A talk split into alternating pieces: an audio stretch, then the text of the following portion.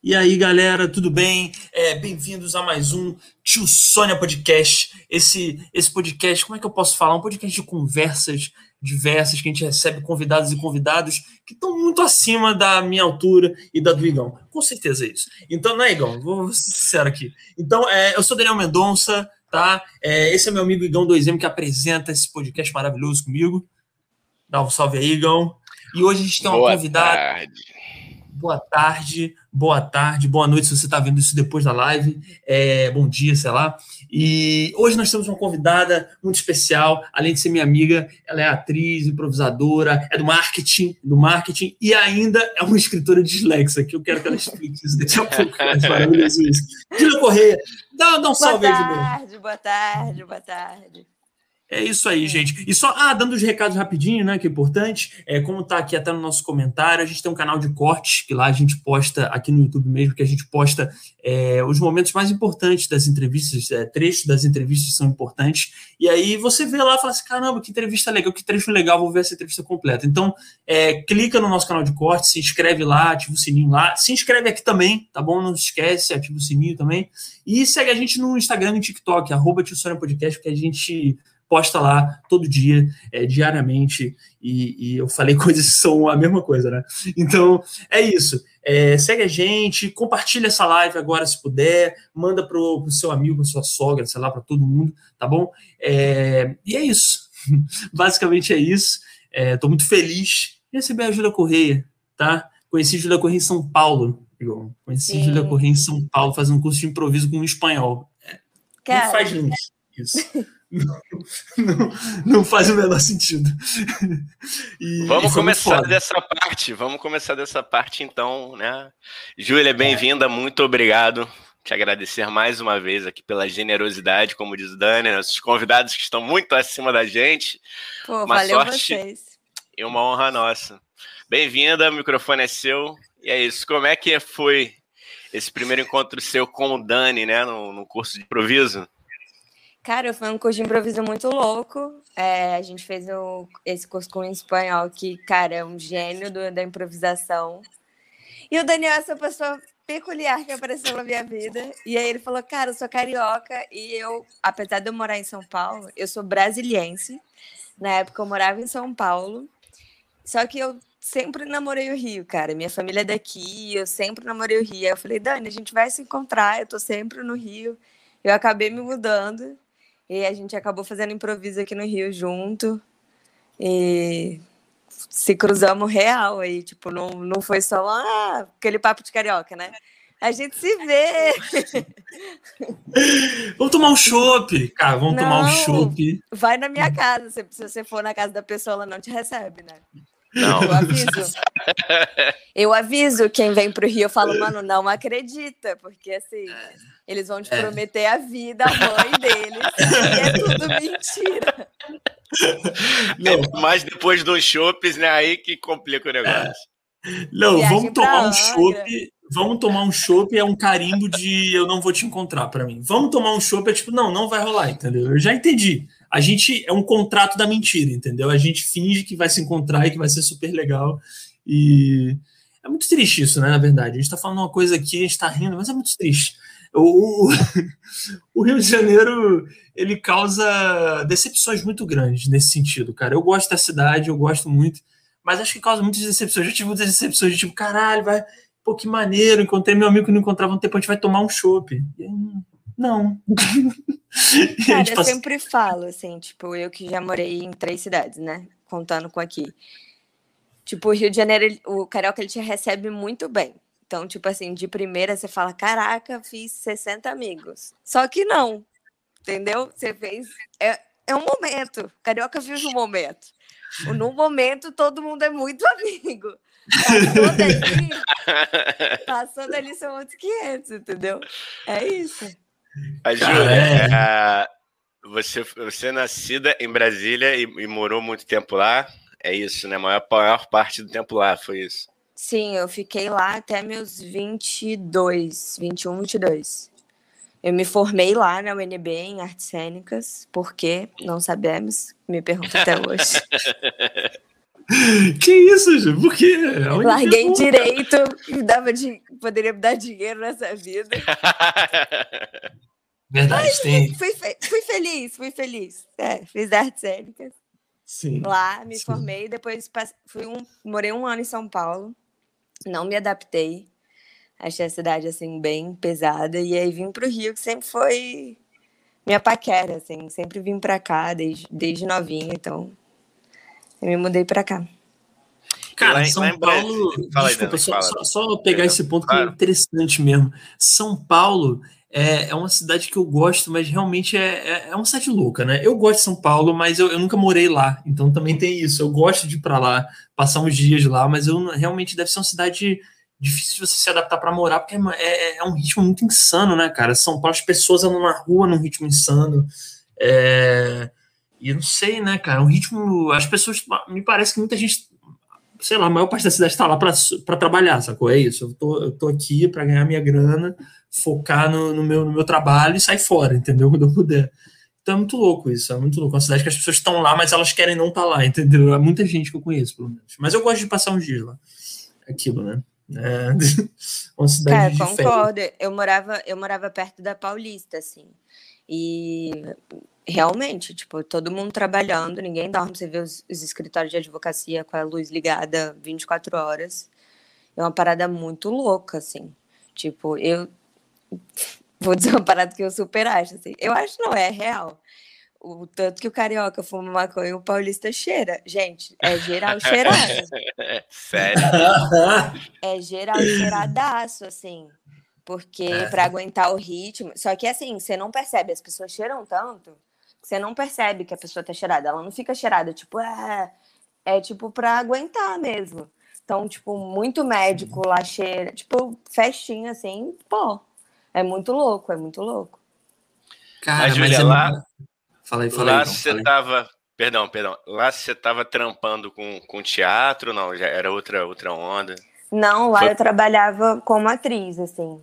Uhum. E lá tinha muito mais trabalho que aqui, mas o que pesou para mim foi realmente a qualidade assim da cidade. De eu sou muito mais natureza e eu precisava de válvulas de escape que lá eu não tinha. Então, a minha uhum. experiência pessoal em São Paulo não foi muito boa, claro. apesar de eu achar a cidade incrível. Mas é, é um ritmo que não, não encaixa comigo. Porra, Julie, que falta que faz a. Tinha lá, Igão, foi lá onde, eu, onde a gente fez o curso de, de improviso, a Casa do Humor, cara. Era um lugar super uhum. legal, cara, super legal. Tinha vários cursos de palhaço, de stand-up, de improviso. E, enfim, não, não, não, existe mais, infelizmente. Porra, é um lugar incrível, de vários cursos muito legais. Assim, não São Paulo, existe mais, não sabia. Não tem, não existe. Fechou? Eu acho que o Márcio Balas agora tá fazendo os cursos tipo dele, e eu não sei onde é que ele faz, mas não tem a Casa do Humor, assim. infelizmente, cara, São Paulo, para mim, a minha memória é a Casa do Humor, porque muitas vezes eu passei alguns anos, tipo, eu ia para lá para fazer curso na Casa do Humor, sacou? Então, e era um lugar muito legal, né? Era um lugar gostoso, assim, de ir. E, enfim, a galera da Impro de São Paulo é muito gente boa também, cara. Conhecer a galera lá, é maneiro. É, Inclusive, saudade de improvisar, né, cara? Não sei se você tá com isso, Ju, assim, saudade Muito. do papo e tal, mas, pô, muita saudade de improvisar, cara. Caralho, velho, pesei o clima aqui, né? Mas é porque, porra, é muito bom. Não, é sério, porque, porra, improvisar é muito. A Júlia sabe disso, cara. É muito, é, um, é muito gostoso, cara, subir no palco com a galera. É um, é um clima muito de, de, tipo, quando o espetáculo é legal e tal, assim, é, é, um, é um clima muito, tipo, de troca da galera que tá em cena e de, da tensão de você não saber o que você vai fazer na cena, o que você vai dizer. E, e ao mesmo tempo é muito libertador. Sei lá, cara, eu, eu não sei o que é fala aí. É uma brincadeira muito gostosa, né, cara? Porque tá todo mundo junto. Você tem que estar tá junto, porque senão você vai se lascar. Então tá todo mundo muito junto. E brincando, né? Porque é, é isso, no final a gente tá brincando. E é muito, é muito gostoso, assim, realmente. Cara, é muito diferente você fazer um espetáculo de teatro completamente diferente. As experiências são outras, assim. Porque você não sabe para onde vai, você... tem dia que vai ser incrível, tem dia que vai ser uma merda. e é, é. isso. Entendeu? Tipo, não tem, não tem como controlar. É muito bom, é muito bom. Eu tava vendo um, um, um Não, uma, uma aula, né? Falar palestra, mas não, não era. Era uma aula mesmo do Márcio Libar, né? Sobre. Até hoje eu não sei, é Libar ou Libar que, que se pronuncia? O Márcio Libar. Eu, pronuncio, da... eu pronuncio Libar, cara. Eu pronuncio Libar. Libar. Ah, então, tudo é, vamos lá. E aí ele falou uma coisa muito interessante sobre isso que vocês estão falando, né? Dessa coisa da dúvida, do, do, do improviso, do não saber, né? Que muitos atores têm, têm essa. É, e é, é essa tensão que deixa a gente ligado, né? Deixa a gente atento. E ele falou uma frase que eu achei do cacete, que ele falou, cara, essa vulnerabilidade, que é, é da onde vem a nossa potência, né? Vem a obra, a matéria-prima para acontecer. Total. Sim. Sim. O palhaço improvisa, acho que de, de é, o Márcio Libar é palhaço, né? Pra quem não sabe, é. Aí, um palhaço fodão assim. Procurem, né? e... né? Procurem. A gente sempre procurem. indica aqui quando, quando a gente fala, procurem o trabalho dele. É. É, se, se o Márcio Libar quiser dar entrevista pra gente um dia, seria uma honra também, né? É, é aproveitando aqui pra arrumar dica. Aproveitando para arrumar convidados bons aí. E, mas acho que dialoga muito nesse sentido. Não sei se a Júlia vai concordar aí. Mas é, é o, o, improviso também tem sido igual. O stand-up também. Esses três eu acho que dialogam em alguns pontos, assim, a coisa do, do da vulnerabilidade, você tá, tá no momento presente, entender a vibe de cada é, plateia que tá te assistindo. Eu acho que tem muito a ver, cara, o palhaço, stand-up e, o, e o improviso nesse sentido. E no improviso realmente você fica muito vulnerável. Não sei. eu acho que é comédia, na real, porque assim, é, até sketch, assim, você tem a resposta muito rápida do público. Então, se o público não te responde, você tem que fazer alguma coisa. Não adianta você falar, ah, eu vou seguir aqui a minha fala. Cara, você tem que rebolar, cara, não tem como. Tipo, ah, eu vou fazer o que tá fechado aqui e tá, você vê que a plateia não tá entrando. Não tem como. Então, a comédia tem muito disso. Drama não, porque acaba que a resposta não é tão clara, né? O riso é muito claro, as palmas são muito claras. Então, você tem que jogar. Você tem que entrar, senão você você se ferra. É muito disso. O palhaço, cara, se ele. Palhaço, stand-up, se você não tem resposta no início, é tenso, é. assim, pra você conseguir desenvolver do meio pro final, assim, alguma coisa. Se, tipo, você não ganhou a plateia no início, cara, boa é. sorte. Você já fez drama, Júlia? Já. Trabalhou com drama? E qual, qual é a, assim, das, das experiências assim, que você teve, como é que foi, o que, que você sentiu, se você faria de novo? Faria, faria super. É muito louco, porque na faculdade mesmo eu não fiz comédia. É, eu fiz comédia numa direção minha, mas aí as pessoas fizeram, né? E, mas de resto eu, eu falo que eu me formei em Nelson Rodrigues, porque o que eu mais fiz foi Nelson Rodrigues. E é, é uma experiência completamente diferente, mas tão gostosa quanto, assim. Eu, eu, não, eu não falo assim, ah, eu sou isso. Eu acho que como atriz eu sou tudo, mano.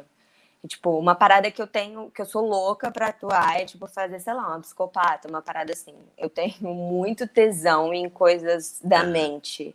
Então, assim, uma pessoa que tem um problema mental, uma pessoa que tem, né, é, seja uma doença, uma psicopatia, eu tenho muito interesse nisso. Então, como atriz, eu queria muito viver, tipo, personagens assim, que são puta dramáticos, né?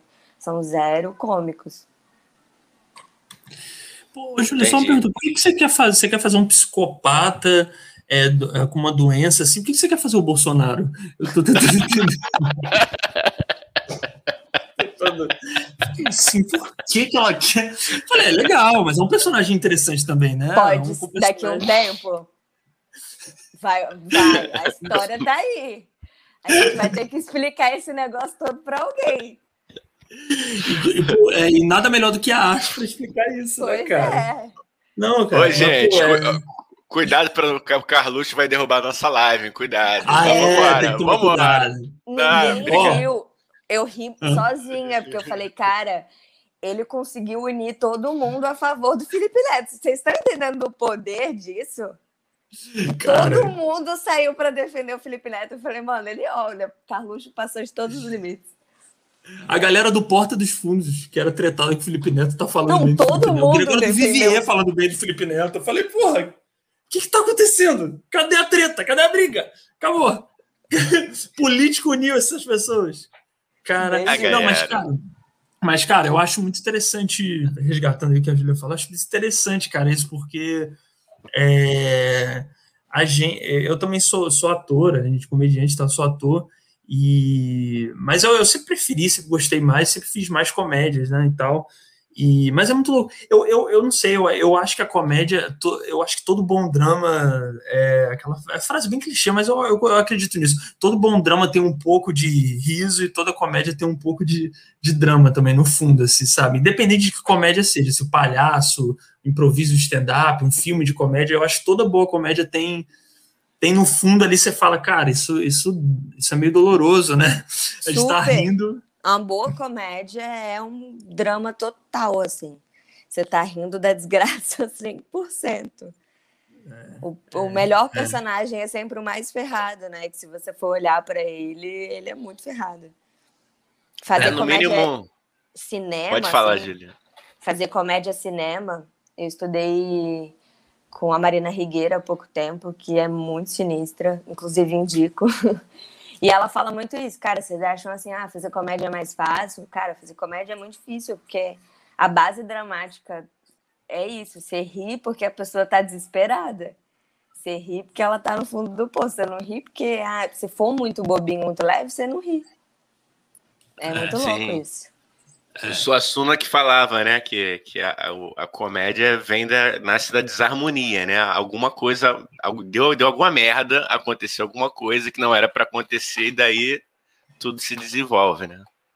É, é, é, mas é isso. O Suassuna era totalmente isso, né, cara? Se você for pensar, o Alto da Compadecida, pô, isso aqui virou uma, um debate de arte, né? Não, veja bem.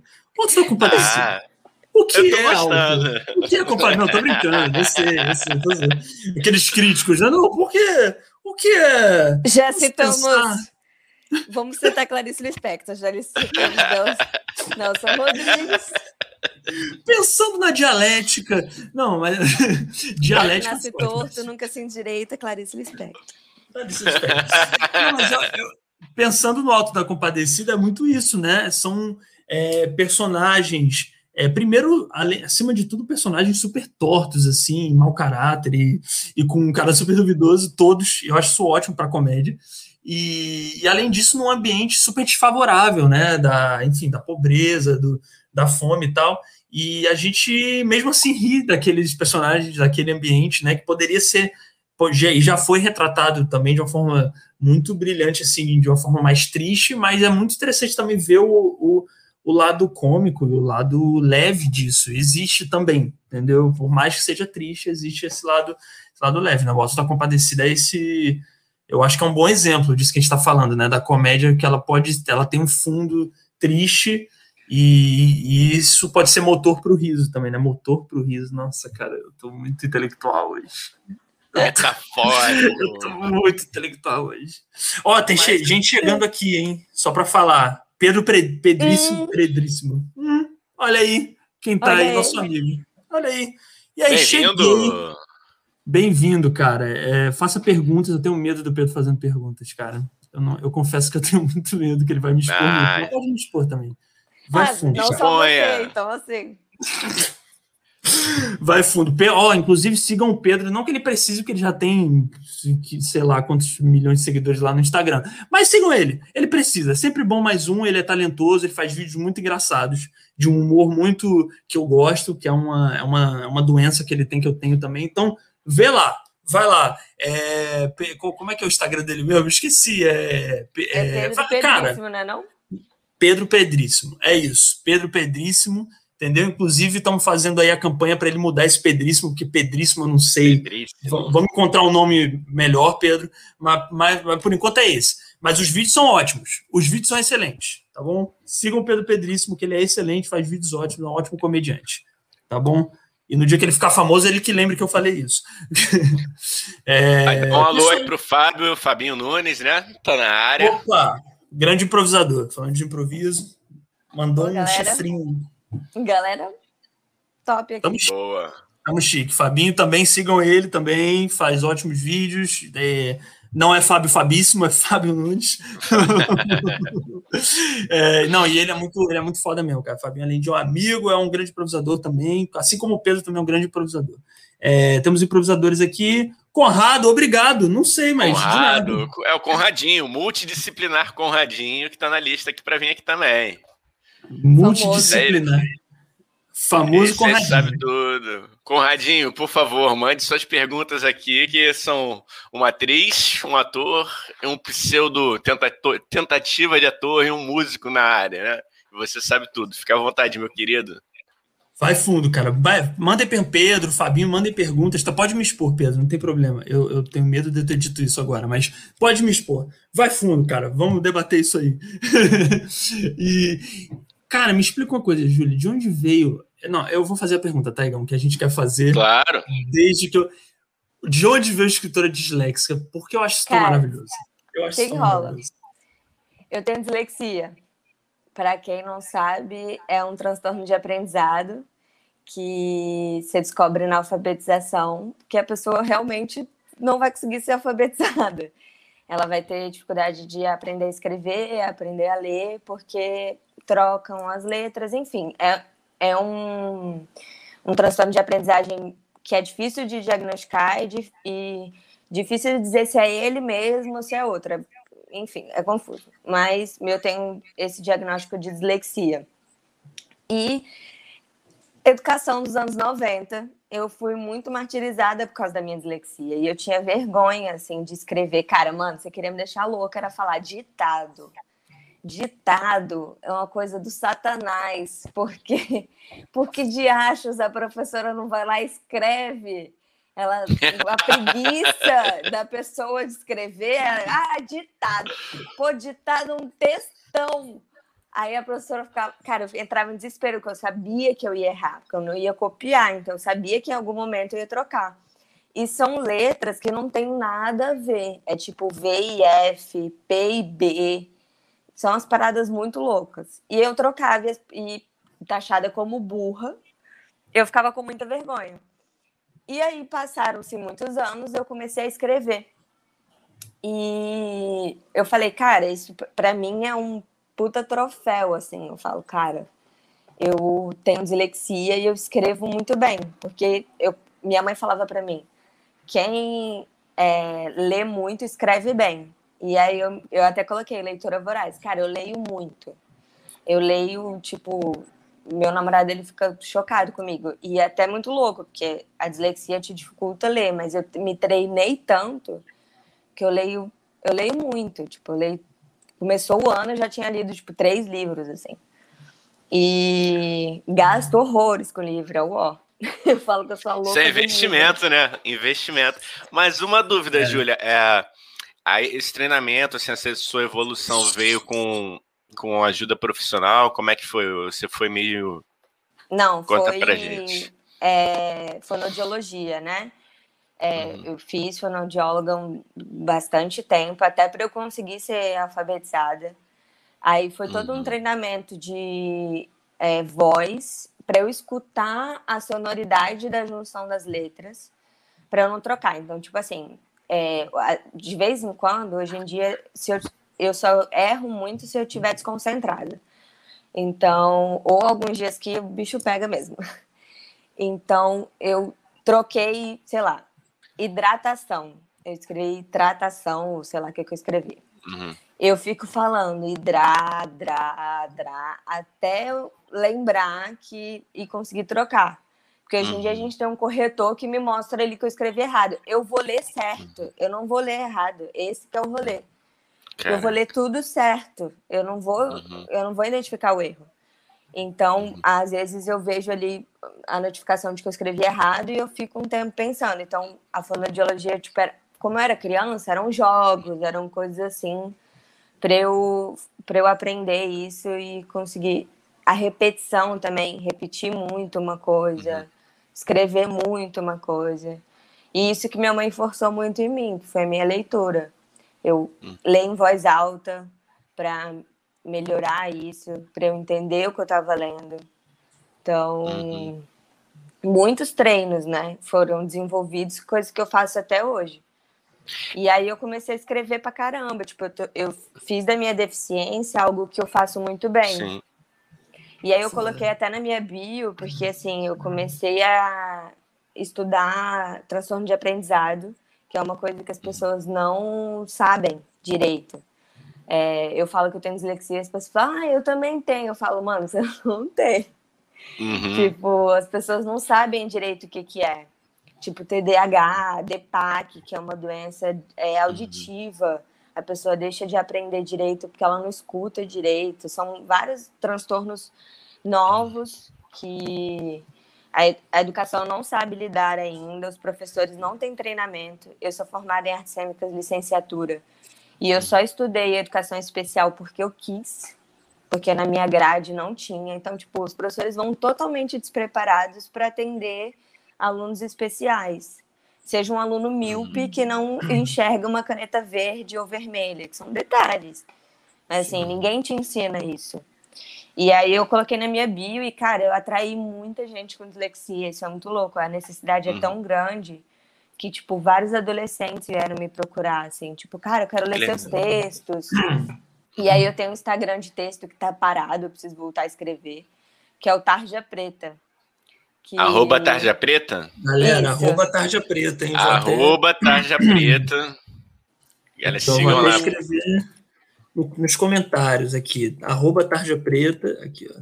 Eita, foi, pronto. Arroba Tarja Preta. Sigam lá para dar para dar um, até para dar aquele up para a Ju voltar a escrever lá. Pois é, preciso voltar a escrever. É. E lá eu comecei a escrever isso. E aí eu falei, cara, eu vou botar na minha bio. Ano passado eu até fiz uns posts sobre dislexia, sobre alguma coisa assim. E é muito e é isso, brotou muita gente assim, tipo, caraca, eu tenho dislexia. É, me ajuda. Então, tipo, ajuda minha filha, sabe? Que legal. Umas coisas, é, umas coisas muito loucas, assim. E você falou uma coisa muito interessante, né? Por exemplo, para a gente que é leigo, né? Que a, ou para a pessoa que não está passando pelo problema, né? Vai falar, ah, sou disléxico, eu tenho dislexia. Fica até uma coisa, às vezes, fica no lugar do humor, né? Fica uma, uma parada é. até meio. E a gente, é. pela ignorância, não tem noção do quanto isso afeta, né? Pô, pra caramba. E é muito louco, porque assim. É, os cases, tem vários cases de sucesso de pessoas com dislexia. E você vê o quanto essas pessoas foram para o lado da criatividade. Por quê? Porque a gente precisa organizar uma forma diferente de aprender. A gente não consegue aprender igual todo mundo. Então, eu preciso organizar uma forma diferente de aprender para absorver, porque a escola é de um jeito. Daquele jeito eu não consigo. Então, eu preciso. Então, tipo assim, é. Walt Disney, uma galera tinha dislexia. Ah, tipo, e tem gente, dizem que o. Ih, gente, esqueci o nome do ator, que sempre faz filme de ação. Dani, me ajuda. É... Não sei, Bonitão americano. É. sempre faz filme de ação. Né? Gringo? Não, Sim. americano. É, então, ah, Vin, gringo. Vin, Vin Diesel? Não, não deve pô, ser bonitão, que é muito bonitão. Bonitão, é, não, é, Vin Diesel não é bem bonitão, é. Relativo, é beleza? É. Caramba, meu Deus, peraí. Galera nos comentários, se vocês souberem. Me ajuda, não tô lembrando. Ele fez, fez Velozes é. Furiosos, vamos lá. Não, fez Missão Impossível, caraca. Ah, ah Tom Cruise. Tom Cruise, isso. Pronto, Tom Cruise, tá. A dislexia dele é tão, tão sinistra que ele decora texto escutando, porque alguém grava para ele e ele escuta. Eu já vi várias, várias pessoas falando sobre isso, não sei se é verdade mas aparentemente a dislexia dele é tão forte que ele não, não tem entendimento de texto. Então, tipo, ele, ele precisa escutar para ele interpretar o texto e fazer filme, entendeu? É muito louco. Sim. E, e essa coisa da banalização também que você falou, não só. É porque é, é isso, né? Varia. Horas é, é tipo a galera tratando como uma coisa, como uma piada, assim, apenas e horas também é, é, é, tipo, é simplesmente como você falou, tipo, é a pessoa banalizando, né? Tipo, ah, eu tenho dislexia. Só que não, cara, você. É, é, é, que nem com a, com a depressão mesmo, né? Com a depressão a galera faz muito isso. Pô, eu tenho depressão. Você fala, cara, não, não, não banaliza a parada, né? Não, não é assim. Né? É uma doença séria, né? Tipo. E sei lá, não que não possa fazer piada também, lógico que pode, mas assim, é, é, às vezes é você reduzir também uma deficiência a um, ou uma doença, enfim, o que for, a um a uma coisa só, né? E aí é muito ruim, né? Você tira a complexidade da, da, da, da coisa, assim, né? E eu, tô, eu lembrei de outra pessoa, o Pedro Cardoso também é, é disléxico. Eu lembro que ele é Cara, não disléxico que fala, Ju? É. É, disléxico que fala? Tá, disléxico. Ele, ele, ele falou que ele, eu já vi ele numa entrevista falando ele, tipo, essa parada de, de trocar é, as letras que você falou e tal. Ele até falou em tom de, de, de, de um tom bem humorado, que também pode ser também, né? A gente pode também. cara, eu morro de rir quando eu troco as paradas, porque assim, eu acho engraçadaço. Mas quando eu era criança, eu não achava. Hoje em dia eu acho super engraçado. Mas, tipo Sim. assim, e tem palavra que eu trocava, porque falam, não tem nada a ver, V e F. Mas Uhum. vaca virava faca, entendeu? Então, assim, tinha essas coisas. Sim. Então, tipo, Cara, isso é um puta. Levei pra Isso é um puta material pra comédia.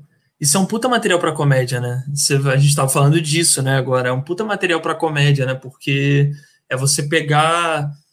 é, não a dislexia em si, mas até situações difíceis que eu imagino você tenha vivido e conseguir é, transformar isso no riso de alguma forma, né? Isso é muito interessante Cara, também, mas eu né? acho que todo comediante é comediante porque sofreu bullying na infância.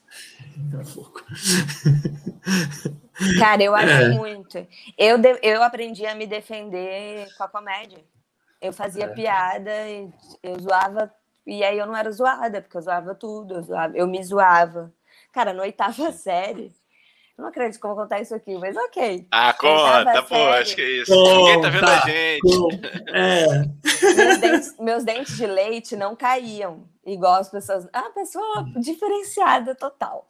Meu dente de leite não caía. Então, na oitava série, eu tirei os dois caninos. Eu fiquei igual tiririca, mano. Na oitava série, tipo, a época que você tá querendo, você já tá com interesse massa, né? Já- no sexo oposto. É, já, é, lógico. já tá uma Uhum. vaidade. E eu, eu, eu tirei os dois é, caninos e os dois molares. Eu fiquei, tipo, dente, espaço, dente, assim. Fiquei banguelaça. Caralho. Com, quin- tipo, 14, 15 anos. E aí eu cantava música do Tiririca, eu cantava Florentina. Eu enfiava coisa, enfiava coisa pelo dente. Porque eu aprendi a me defender fazendo piada. Então, assim, eu falo, cara, eu faço comédia hoje porque foi meu jeito de me defender. E eu vejo muito isso. Cara, não é à toa que comediante é esquisito, a gente é esquisito. Porque a gente, a gente usou da. A gente usou da nossa parada que, no, que para os outros era estranho e fez daquilo algo bom. É muito isso. Sim, sim. Não, É. ainda mais na adolescência, né, cara? Porque a gente, é, justamente, tem essa preocupação, a gente tá florescendo, a gente tá mudando a nossa mentalidade de criança, né? Pra, e, e também não é o adulto, a gente tá todo esquisito, e a gente quer ser bonito, quer ser aceito, e, e o adolescente, né, principalmente, ele é muito cruel, cara. Ele é cruel, né?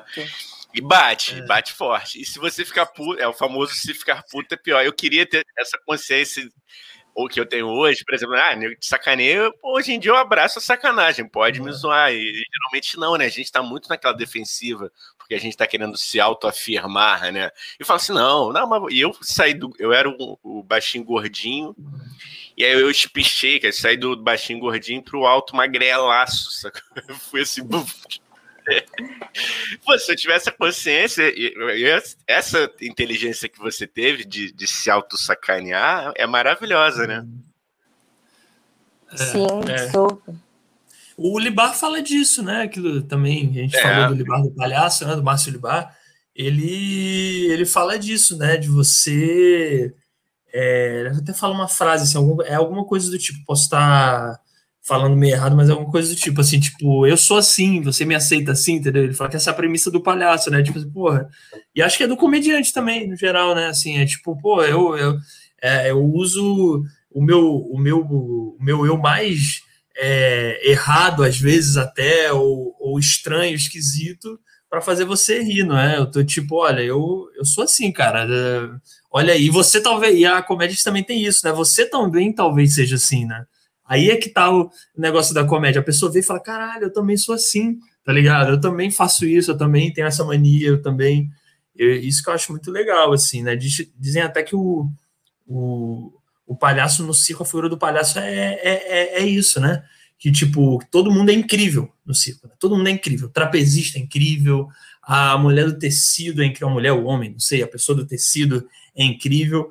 Todo mundo é incrível. E aí todo mundo na plateia adora, mas fica assim, uau, são super humanos, eu nunca vou ser como essas pessoas. Aí chega o palhaço. E aí ele uhum. cai, ele leva a torta na cara, ele não é aceito, ele não é.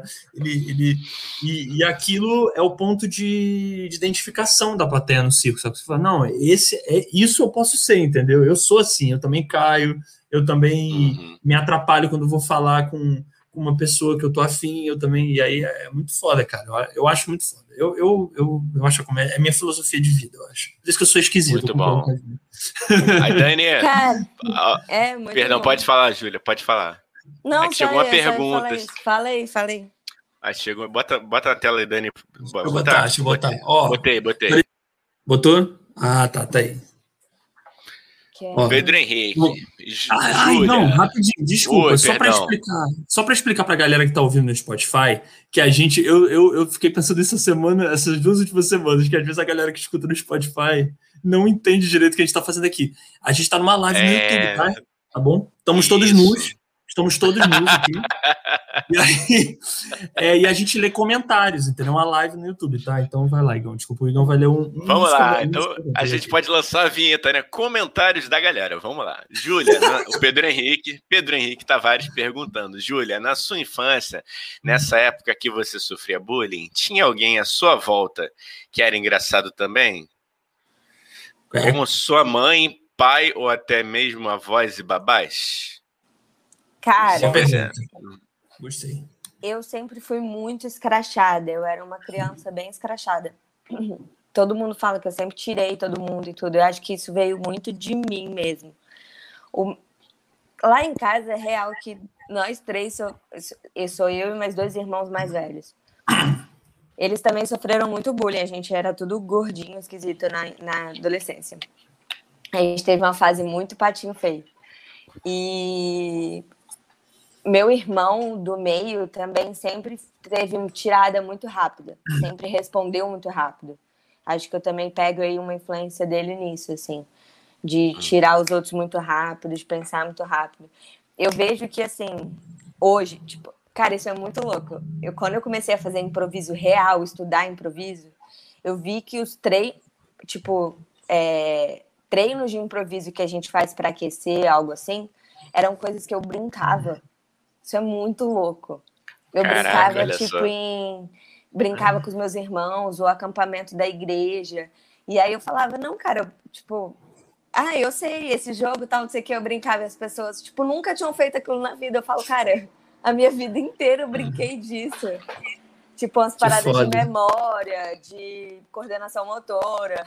Eram coisas que eu sempre brinquei. Então, tipo, meio que tudo me levou para aquele caminho, sabe? Tava tudo muito ali já a minha volta, assim. Principalmente, hum. cara, acampamento de igreja.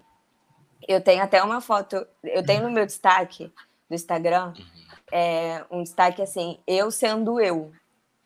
E tem eu reagindo a uma foto minha também. Tipo, era acampamento da igreja. É, o tema era festa fantasia, o tema era Arca de Noé. E aí, cara, as, as meninas foram de coelhinho bonitinho, vaquinha sensual. Eu fui de pintinho amarelinho, mano.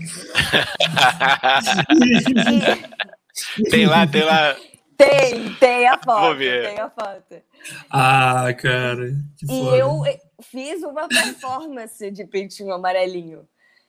E assim, eu falo, cara, por que, que eu não pegava ninguém? É óbvio que eu não pegava ninguém. Eu falei, cara, o garoto que eu gostava tava na festinha e eu entrei de pintinho amarelinho. Eu era. Eu falei, gente, eu era muito sem noção. Eu me queimo muito. Eu falo, eu sou essa pessoa. Eu sempre fui assim, é isso. É muito louco. É, eu acho que a comédia, a comédia tem isso, né? Uma, é, eu sinto, eu também tinha, tinha isso e acho que muitos comediantes têm isso também. É, é uma visão de mundo que é cômica. Isso vem uhum. desde criança. Tem outras coisas que você aprende é, fazendo curso, tal, que são as técnicas, né, e tal, tanto de escrita quanto de, de, de, comédia no palco e tal. Mas tem uma coisa de visão de mundo cômico que eu acho que não se aprende muito, e vem de criança mesmo. Eu também tinha essa, isso, de ver o mundo e de querer causar o riso, entendeu? De alguma forma. Às vezes era até inconsciente, mas eu queria causar. Eu não queria, se eu fosse me fantasiar, eu não queria me fantasiar da fantasia mais linda. Ou, a, é, ou então, tipo, eu vi um filme da Disney, para mim, eu gostava muito mais dos, dos personagens de comédia e tal. Tem, tem um pouco isso, né? Essa coisa do pintinho amarelinho é um pouco isso, né? Você querer causar o riso de alguém. Você tava querendo de alguma forma, eu acho, né? causar tipo, isso. É, pra pessoas. mim não fazia sentido eu ir de coelhinha bonitinha, sacou? Era tipo, não, e na minha cabeça era tipo, caraca, genial, eu vou de pintinho amarelinho. Mas é genial, cara. É Mas é, genial. genial. É muito. Cara, olha só, eu, temos eu, outras. Eu tava aqui conferindo, tá? Eu fui no seu stories, tá? Enquanto você tava falando, é muito maneiro. Recomendo, entrem lá. Como é que é? É Correia, Arroba né? Correia, ponto Júlia com dois As.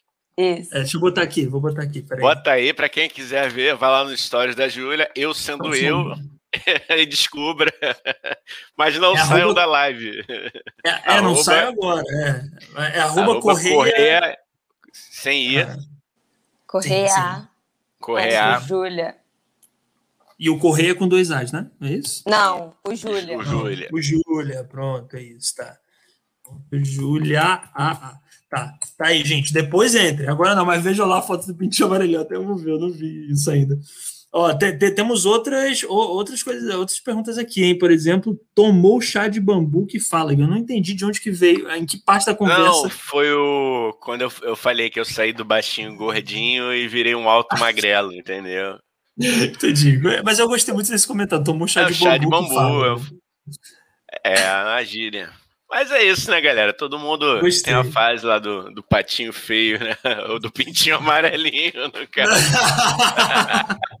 Cara, o meu irmão me chama de filhote de arara. Porque a arara, quando, quando nasce, é muito feia. E aí ela fica muito Já vi. feia e depois fica bonita, né? É. E ele me chama de ararinha. Ele fala, ai, minha ararinha.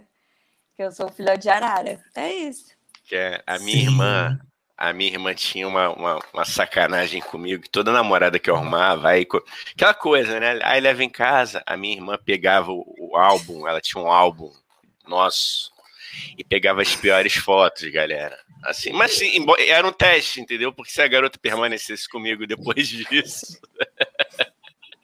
Mas ela, você quer? Aqui. Eu falei, ó, um dia eu, nunca revidei. Eu sou muito bonzinho, cara. Eu nunca revidei, nunca fiz esse dossiê do passado dela, mas ela fazia do meu, entendeu? Caraca. Então vamos fazer esse Irmão. dossiê agora. Pega aí o álbum. Essa aqui.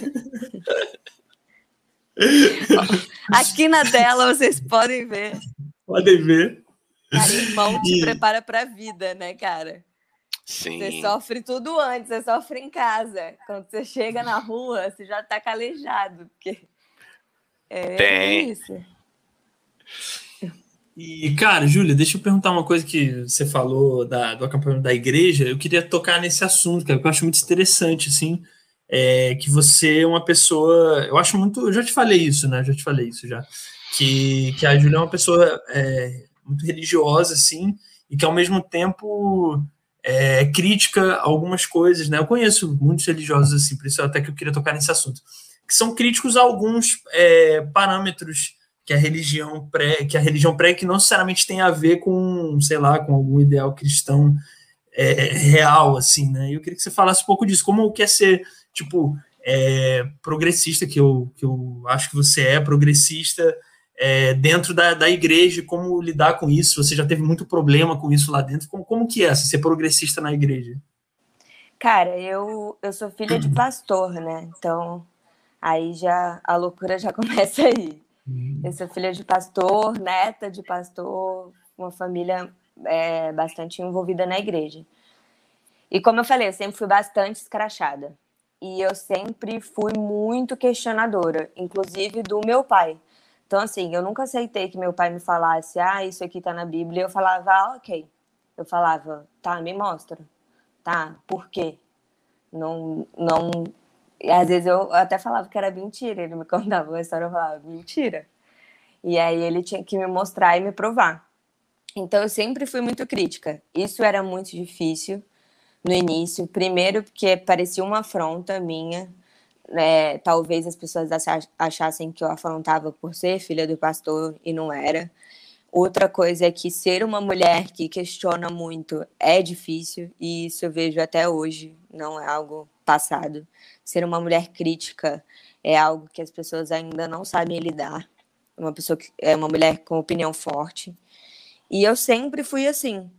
E eu, eu tipo assim, eu tive eu sempre questionei, eu sempre questionei também a Deus, se eu acredito em Deus.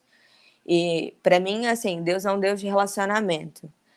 Se eu acredito que Jesus veio para estar tá aqui com a galera, ele tá, ele quer estar tá comigo. Então eu sempre questionei muito a Deus. E aí eu fui entendendo o meu processo dentro disso. Eu fui entendendo quem quem eu era, quem eu era em Jesus, quem eu era dentro daquilo. E assim, não concordo com muita coisa dentro da instituição igreja. Porque a igreja foi o homem que criou, a igreja que crucificou Jesus. Entendeu? É, é da cabeça do homem. As pessoas vão levando, tipo, se eu sou detentor do poder e eu pego, cara, é muito fácil pegar a Bíblia e, e levar para aquilo que você quer levar para aquilo que te interessa. Se você não olha o contexto, a gente está falando aí de um povo onde a cultura e religião está muito entrelaçada. Então não tem como eu olhar para princípios bíblicos sem olhar para a história daquele povo e trazer isso para hoje não tem nada a ver. Então, assim, é que nem eu falo, é, as pessoas batem muito em algumas teclas, assim, ah, tal coisa é pecado, porque nananana. Eu falo, cara, se você for olhar para aquilo que era pecado para essa galera antes de Jesus, porque tem isso, né? Jesus veio mudou tudo pra gente. E Antes, você não podia usar roupa do mesmo tecido. Mulher que estava menstruada tinha que ficar isolada. Então, e aí, você vai levar tudo no pé da letra mesmo? Então, tipo, eu sempre questiono, eu falo, cara, vai pensar. É, eu gosto muito do pastor da minha igreja hoje, que ele fala assim, meu pai também fala muito isso. Não escuta o que eu tô falando e simplesmente escuta. Vai lá, vai lá ler, vai lá ver, sabe? Vai lá ver de qual é. E eu acho que é muito isso, sabe? A gente não pode, como líderes religiosos, eu, eu admiro os líderes religiosos, primeiro, que não se colocam como melhores, que eu acho que eles ali num lugar de liderança, eles são os primeiros que podem errar e se lascar. Então, pessoas Sim. que estão ali não se colocam nesse lugar. E outra que fazem as pessoas questionarem. Porque fé é uma coisa que realmente você consegue manipular muitas pessoas. Você está mexendo ali com, com algo é. muito precioso.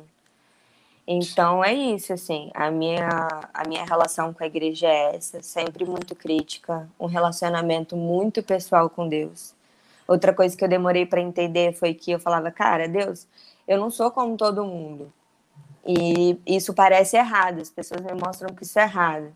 E aí uma parada que Deus falou para mim foi, Júlia, eu trato caráter, eu não trato personalidade. Eu te fiz do jeito que você é e eu amo você do jeito que você é. Porque tem gente que só vai escutar de Deus se eu falar do meu jeito. Tipo, já já rolou comigo de eu estar na praia e aí os moleques vendendo cigarro perguntaram se eu queria maconha. Aí eu falei que não, que eu não fumava. E eu tava lendo um livro. E aí eles falaram assim, pô, tu tem uma cara de maconheira. Aí eu falei, é. E aí a gente ficou zoando e tal. Aí ele falou, pô, tia, o que que tu tá lendo? E eu tava lendo Deus não dorme no turno da noite. Aí ele, pô, tu, é, tu é da igreja. Não sei o quê. Mano, é no final. É, tipo, muito louco. No final, estavam os dois moleques que estavam. Eles estavam fumando maconha, tinham me oferecido pedindo oração para mim, se abrindo comigo. Talvez eles Caramba. nunca ouvissem falar de Jesus ou algo assim, se fosse uma pessoa que viesse julgar. Eu falei, não, ah, você se importa que eu fume? Não, não me importa. Tipo, sua vida, sua vida, sabe? Ah, é. tia, eu tenho que me consertar para ir para igreja. Eu falei, você não tem que se consertar. Não. Você não. tem que ir do jeito que você tá. Tipo, é? se eu se eu dentro da igreja esperar uma pessoa perfeita, eu entendi completamente errado o rolê. É. É, quem é, é perfeito, né? E quem é, é perfeito também, né? O que é perfeição, né? Aí é que, que, começa, né? Eu acho, eu acho muito maneiro, cara, de verdade. Você, você é da igreja evangélica, né? O, Isso. O, o, você é da igreja evangélica, o Ricardo Tássilo, que eu já até falei sobre ele pro Igão também, que é católico, e que são pessoas, e outras pessoas também, líderes religiosos, tipo pastor Henrique Vieira, acho que é o Caio Fábio, e tem outros Caio também, Fábio. tem outros também que eu sei que, que, que são, e que, e que entendem, na minha visão, pelo menos, entendem, são religiosos que levam a religião de uma forma saudável e que entendem quem foi Jesus Cristo, assim, sabe, é. cara? É uma figura é uma figura histórica. Para mim, eu levo como eu não tenho religião assim, eu sou uhum. agnóstico e tal, mas eu não sei de alguma forma eu levo eu, eu, levo Jesus como uma figura histórica mesmo. E acho que ele era um, um revolucionário, assim, sabe? Acho que ele era um cara que, que, que mudou muitos paradigmas, é um cara que lutou por minorias, é um cara muito louco isso, se você for pensar em quem foi Jesus, assim, né? E como que a galera, algum, uma ala da religião, não toda a religião, mas uma ala, entende o que é Jesus, né? Que é outra parada, assim, né? Bem louco isso. Não sei. É, e, é... e, e, o mais engraçado, engraçado não, era mais um, um, grande ponto, né? Eu, né, meu primeiro contato com religião mesmo foi através da minha avó, que ela era mãe de santo, ela tinha terreiro de umbanda, que era na casa dela, era o quintal da casa dela, né?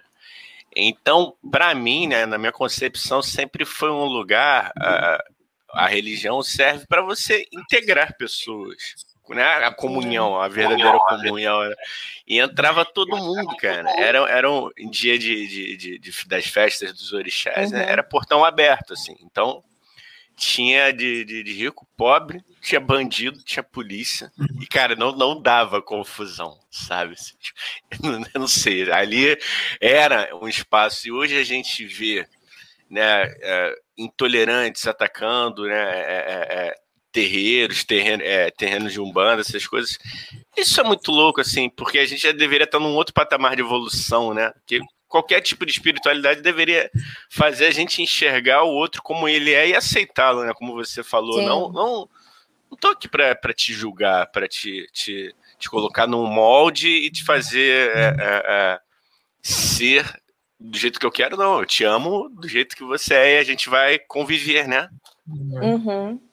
Cara, dentro do teatro, sempre foi estranho ter uma evangélica, assim, até porque é, não é um meio que tem muito crente. Então, assim, sempre eu sempre fui muito diferente. E eu sempre brinquei, sempre levei muito na brincadeira, assim. Tipo, uma coisa que eu zoava muito é que a pessoa falava, às vezes me chamavam para fazer alguma coisa, eu falava, ai, gente, meu santo não deixa. Aí eles ficavam, Júlia, que, que, santo? Aí eu, o Espírito Santo. Muito bom. Eu falo, cara, cada um com seu santo. Vocês têm seu santo, eu tenho o meu. Tipo, Então, tipo, eu sempre levei muito para esse lugar, sabe? Tipo, porque. É, vezes as pessoas têm essa visão muito. É, é, às vezes um pouco equivocada, assim, de que todo religioso é de um jeito, né? Não, não, não, é, não é, entendeu? Não, não, não é só, é, tipo, é. é. muito complexo, entendeu? Tem ala da religião que é assim, tem ala que não, né? É muito Cara, assim tudo, que eu digo. Né? Todo movimento é, revolucionário, idealista, todo movimento vai ter o lado ruim. Eu Sim. falo isso, tipo, feminismo. Cara, tem gente que ferra com a imagem do feminismo. E dá raiva e tudo. E isso em tudo, em tudo. Vai ter gente que vai ferrar aquilo lá, sabe? Não, não tem como. O ser humano é isso aí. A gente é errado.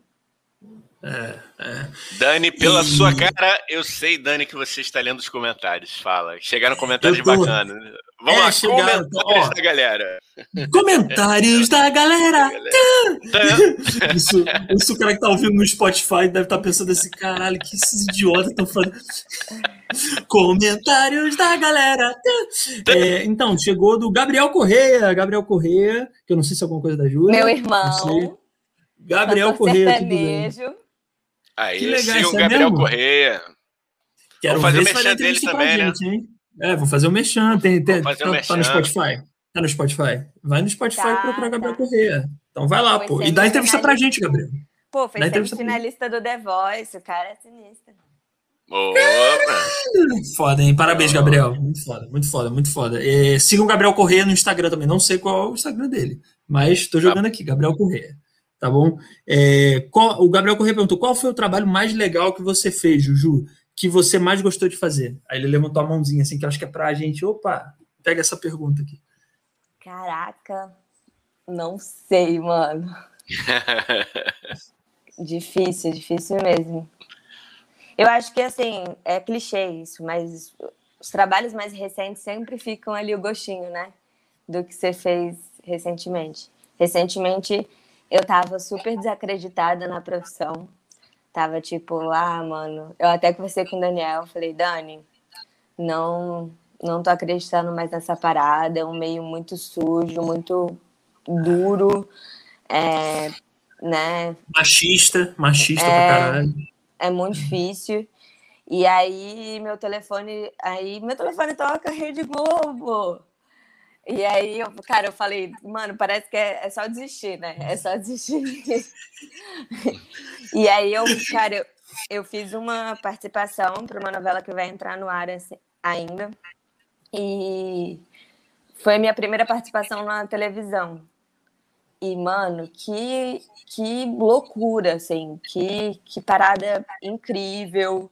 É, fiquei chocada, assim, com. Eu já tinha entrado em estúdio e tudo, mas para fazer é outro rolê, pandemia, tipo, os cuidados, todo mundo, é, macacão, aquela loucura, a gente ensaiando de máscara. Eu até falei assim, mano, não é possível que eu vou gravar de máscara. Vai aparecer só o meu olho. anos e anos. Na primeira. Cara, eu já tava assim, mano, eu não acredito. Eles botaram lapela em mim. Falei, fudeu, vou fazer de máscara. Já era. Aí. Foi incrível, assim, não fiz de máscara. A gente tirou a máscara na hora de gravar. Mas foi incrível, assim. Realmente é difícil para mim eleger, assim, ah, esse trabalho foi o mais legal eu tenho, assim, acho que os primeiros em alguma coisa. Primeiro no cinema, primeiro na TV. É, minha, minha primeira vez no palco no Rio de Janeiro, fazendo improviso. Minha primeira vez no palco São Paulo. Isso aí eu, eu guardo especial, assim. Ô, Ju, você já pode falar o nome da novela ou não? Sim, é. Segundo. Ih, gente. É segundo. e alguma coisa do sol, agora eu não lembro. É a próxima das Opa! nove. Não, eu só queria ah, deixar um marco atento, aqui. Né? Eu só fala, queria deixar um marco aqui, que é a primeira vez que a gente recebe uma global nesse podcast. Recebemos uma global nesse podcast. Alguém que pisou na Rede Globo. Ora, mais. Pô, muito obrigado, Júlio, pela honra, cara. E, e, eu, posso contar, cara, eu vou contar, foda eu vou contar essa história. Eu, eu fiz uma participação na TV, duas, na verdade, na TV, que foi na TV Record. Eu vou contar, tá? Foda-se. Eu vou contar na TV Record, novela Jesus. Vou contar, foda Ninguém vai, ninguém vai dar novela Jesus vai ver isso. Aí, é, espero que veja. Se ver, porque eu tô famoso, aí dane-se também, se eu falei. É, eu fui fazer uma participação na novela Jesus, cara. Foi muito engraçado, porque eu fiz o Judeu 2. Judeu 2. Judeu 2 é Não era bom. um deu dois. É, e aí eu fiz assim, cara, e foi e é, e é realmente é muito louco. Primeira coisa que você é muito mimado, né? No teatro a gente não tá acostumado com isso, Júlia. Oi, Gão, você que faz show, a gente não tá acostumado a ser mimado. A gente tá acostumado a se ralar pra cara, se fuder, entendeu? É mó merda, você faz uma peça do caralho, mas você, pô, você carrega cenário e tudo mais. E na TV, eu senti uma coisa, eu tinha umas duas falas, assim. Um dos episódios eu tinha umas duas falas, no outro eu tinha uma. Mas eu fui mimado, que foi uma beleza. Eu cheguei, já tava meu figurininho lá. Eu que sou acostumado a, trazer de casa, às vezes. Tava meu figurininho lá, a maquiadora foi lá, me maquiou, Igão. Um ônibus com ar-condicionado, Igão. Uma oh, comida maravilha. gostosa, maravilhosa. Almoço, Igão. Almoço. Que ator tá acostumado a ter almoço cara. no trabalho. Eita. Só tem almoço quando o almoço é o cachê. É, cara. É você ainda ganhou, você ainda ganhou, cara. Ainda ganhei! Olha que, que isso, mano! E, ah, e, cara, foi muito isso, engraçado. Cara. Porque tu eu não sonhou, não, cara. Eu não sei, eu não sei. E um dos dias que eu filmei, um dos dias que eu filmei, cara, foi uma externa, e era Jesus, novela Jesus, falando de religião aí. E eu filmei a cena que Jesus fala com Zaqueu em cima da árvore. Dá licença, pô. Judeu 2. É de uma highlight, importância highlight. isso. Porra, cara. Então, só para deixar marcado, eu fiz a novela Rapaz, Jesus, procurem aí. É eu, que, eu, eu, quero o vídeo dessa participação na minha mesa até as 18 horas, hein? Eu tá quero. beleza. beleza. Acho que ainda não chegou lá, não. Acho que ainda tá no. Já passou. Não, Jesus já foi, né? Achei que era Jesus. Jesus já foi, Jesus já foi. Já foi. É, é.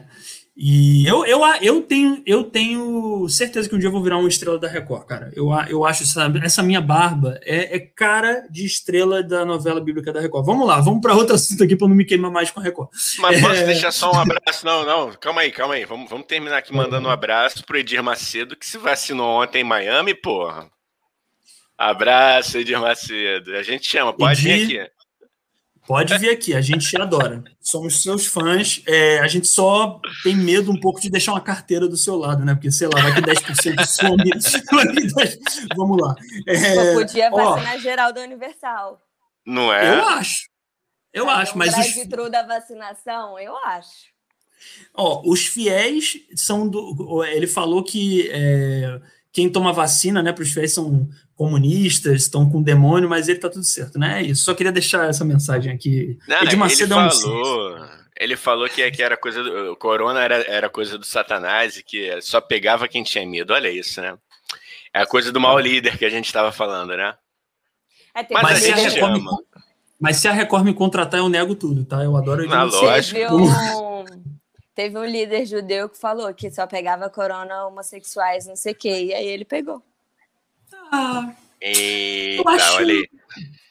Gente, eu acho que o universo é justo. Eu é, acho que o universo às vezes é, é justo. Essa é galera, mano, que fala. E, eu... e assim, só para não dizer aqui que a gente tá, tá pegando no pé de, de uma de uma categoria, é, eu vi também coisas terríveis, assim, páginas ditas good vibes, né? Eu li Nossa. coisas de, ah, não, é a frequência do medo. É porque se você estiver com medo, aí o, como se o vírus, gente, é, é, é, é passa assim, né? É, é uma transmissão de desinformação que eu fiquei assim, eu falei, eu escrevi para a página, eu falei, cara, vocês estão sendo irresponsáveis, assim, que eles falavam, não, porque você tem que meditar para levar seu pensamento para sair eu falei, não, cara, você tem que usar máscara, lavar as mãozinhas, não se aglomerar. É isso que você tem que divulgar. É muito louco, gente. Distanciamento. É, distanciamento, lógico. É. Mas vai lá, Dani, próxima, próxima ó, ó, na verdade não é pergunta, mas temos outra amiga aqui em comum, ainda, Júlia Paola Fusco, que falou primeiro. Gente, me atrasei, humilhada. Aí botou aqui, não sei o quê, e botou um negócio que me chamou a atenção, porque ela botou, eu vou conhecer no casamento. Eu acho que ela estava falando do irmão da Júlia, mas não sei. É... Eu não sei, eu não sei. Eu tô jogando é... aqui. Eu tô é. achando que tá rolando um Tinder no tio Sônia, hein? Rapaz, um Tinder Sônia, aqui. Vamos lá, vou jogar aqui. Eu achei, eu achei, eu peguei isso aí também, então não foi impressão só minha, né? Mas botamos aqui. É, Vocês podemos falar pilha, né? sobre. Né? Vocês podemos, mas eu boto pilha. Eu chipo. A Paola é maravilhosa, uma pessoa incrível, é uma pessoa maravilhosa. E, então eu, eu chipo. Eu, eu, tô, eu tô pagando de. A gente tá parecendo tiozão, Igão. A gente tá ah, pegando mas... os meninos. Gente, Cara, vamos abraçar. Vamos abraçar essa fase. Paola Fala, é madrinha de casamento e ela, ela é safada, cara. Ela, tá, ela já tá assim. Ela já quer saber quem são os padrinhos. Vou te expor também, amiga. Vai, é... Júlia, vai, Júlia, vai, Júlia. O microfone é seu, Júlia, por favor. Tamo aqui, vou até tomar uma água. Pode soltar o verbo. Uh, mas meu irmão vai fazer show no meu casamento, vai ser mara. A gente só precisa da vacina mesmo para dar tudo certo. Irado, irado. E, e, e não, mas a, o, o Júlia, rapidinho, falando sobre eu, eu achei interessante. Não sabia que seu irmão era cantor sertanejo e tal. Pô, que foda, cara. É. é ele, como é que eu posso falar? Sertanejo universitário, é sertanejo raiz? É o que aquele? Qual Cara, ele canta, ele canta de tudo. É, a trajetória do Gabriel, ele odiava sertanejo, vou expor o Gabriel. Gabriel não tem, gostava tem de sertanejo. Aqui, e era super do rock e tal, minha influência de rock total, meu irmão. E ele tinha uma banda de pop rock. Infelizmente, pop rock no Brasil até quem é famoso, J Quest, Skank, tá se matando no mercado. E aí falaram para ele, cara, por que você não canta sertanejo? E aí ele começou a escutar mais e começou a curtir. Hoje em dia ele, tipo assim, sertanejos na veia 100%, muito mais que eu. E ama, ama. E tá aí, cara. Aí ele entrou no The Voice como sertanejo e foi aí até semifinal. Saiu para Milena, que ganhou a edição dele. E Caramba, também foi uma experiência incrível, porque eu fui numa das gravações e, mano, que nervoso! Caraca, eu tava tranquila até ver ele, eu me tremia inteira, assim. Tipo, até o Thiago. Leifert depois perguntou se eu tava bem. Foram aferir pressão, né? Caraca. Como é que tá... Não, e eu fiz mó away, assim, porque é, o The Voice, como tudo dentro da Globo, tem uma frente, né? Então muita coisa vai sendo gravada antes de ir pro ao vivo, pro... Ao vivo não, quando é ao vivo é ao vivo. Pra ir pro... pra TV. Pro ar, né? E aí ele não tinha, a audição dele não tinha ainda aparecido e ele já estava na batalha. Então a galera que vai para esses auditórios, eles acompanham tudo. Eles não sabiam quem ele era porque ele ainda não tinha ido pro ar. Só que eu falei assim, cara, meu irmão é muito gato. Na hora que ele pisar aqui, já vai ser um auê, porque ele é muito gato. Mas eu vou começar aqui. Aí a gente fazia um jabá. Ah, quando entrar o Gabriel Correia, grita Gabriel Correia. E é muito louco, porque essa galera de plateia, eles todo mundo se conhece, eles meio que vivem para isso, assim. É, um, é tipo excursão. É, tem a galera, galera que vem... vive disso. Tem a galera é... que vive disso, né? Da grana e tal até. É muito, é muito louco. E aí é, as meninas começaram, ai, quando entrar o Gabriel Correia, grita Gabriel Corrêa. E isso foi se espalhando no auditório. Na hora que meu irmão entrou, todo mundo, Gabriel, Gabriel, nem ele estava entendendo o que estava acontecendo. O tipo, resto. eu, com, eu comprei todo mundo. Eu, tipo assim, eu fiz um auê no auditório. Eu falei, é para todo mundo torcer pro Gabriel. E aí, na hora do técnico escrever, a gente gritando enlouquecidamente, tipo, ah! cara, foi muito, foi muito maneiro. A líder da baderna. Né? e, e, que pressão, né, cara? Que pressão que deve ser isso, né? Participar. Eu, o, Gabriel, não sei se ele conhece, deve ter conhecido o, o Vinícius, Vini Rosa, Vinícius Rosa, que é produtor lá do, lá do The Voice, ele é muito foda também. Assim, é, uma, é uma equipe muito foda, né? Lá, cara, eu sei um pouco por causa de é um amigo da minha mãe, enfim. E e eu sei que é uma banda, são, a banda é muito foda, os produtores são muito fodas. Então, se ele chegou na semifinal, cara, muito foda, assim, cara. É porque a galera lá não só tem essa coisa do público votar e tal, mas os caras são muito exigentes lá, né? Então, tipo, muito foda. Assim, deve, deve ter sofrido muito, né? É, é, é de, não sei, assim, imagino que seja muito sofrido para você passar por isso e, tipo, caralho, eu vou passar para a próxima fase, não vou, mas no final das contas é maneiro, né? Foda. Sim, é, é muita pressão, assim, que é é bem sinistro. Tipo, a gente às vezes olha de casa e fala, ah, cara, tipo, pensa assim, é tipo um teste pra gente, como se fosse fazer um teste com uma galera te olhando e te avaliando. Tipo, e ah. sei lá, a galera da música que você te admira aqui, ó. Hum, manda aí. Outra é, parada que isso... rolou. Pode falar, pode, pode falar. falar. Não, outra parada que rolou é que a gente não vê muita crítica ruim no programa. E eu sempre me perguntava, eu falava, pô, os caras, pô, a apresentação foi muito ruim, eles não falam nada. Cara, eles falam. Só que cortam. Eles falam. Eles falam. Caralho, cara. Mas pegam pesado assim? Uma... Cara, teve uma que o diretor abriu abriu o áudio para dar expor nos, nos técnicos, porque ninguém falou nada bom. Tipo, todo mundo só falou mal. E aí, para ter uma gravação de uma parada mais amistosa, ele primeiro chamou o Thiago Leifert no, no ponto. O Thiago Leifert tentou tirar uma parada boa, não conseguiu. Aí ele abriu geral. Falou: Isso aqui é um programa, a gente fala coisas boas, não sei o quê. E aí, para ir pro ar, uma parada melhor, porque eles só criticaram uma apresentação. Bem intenso. Caramba. Que louco. Bastidores do The Voice. ah, mas também, né, tem aquela coisa, né, é, é, também expor, assim, né, o, o, a pessoa, né, o candidato, né, que primeiro que é, tá, tá mexendo com uma coisa que é muito séria, que é o sonho da pessoa, né? E aí, Sim. de repente, junta, é. como você falou, né? O nervosismo. Às vezes, eu, que eu, eu não vi, não vi tantos assim, The Voice, vi alguns, de, vi episódios de algumas edições, nunca acompanhei essa uhum. inteira. Uh, muita gente às vezes sai de um, de um, não tá com uma bagagem ainda, não tá cascudo, né? E sai às vezes de um, de um de um universo que ela canta ali para poucas pessoas, e aí, de repente, pum, tá numa Rede Globo. Caramba, dá aquela. Ela não foi fazendo, não foi trilhando aquele caminho, né? Que vai pro barzinho, que vai para um palco menor, vai para um palco maior, e aí vai. E aí, com certeza, isso deve pesar demais, né? Sim. É. É. Total. É.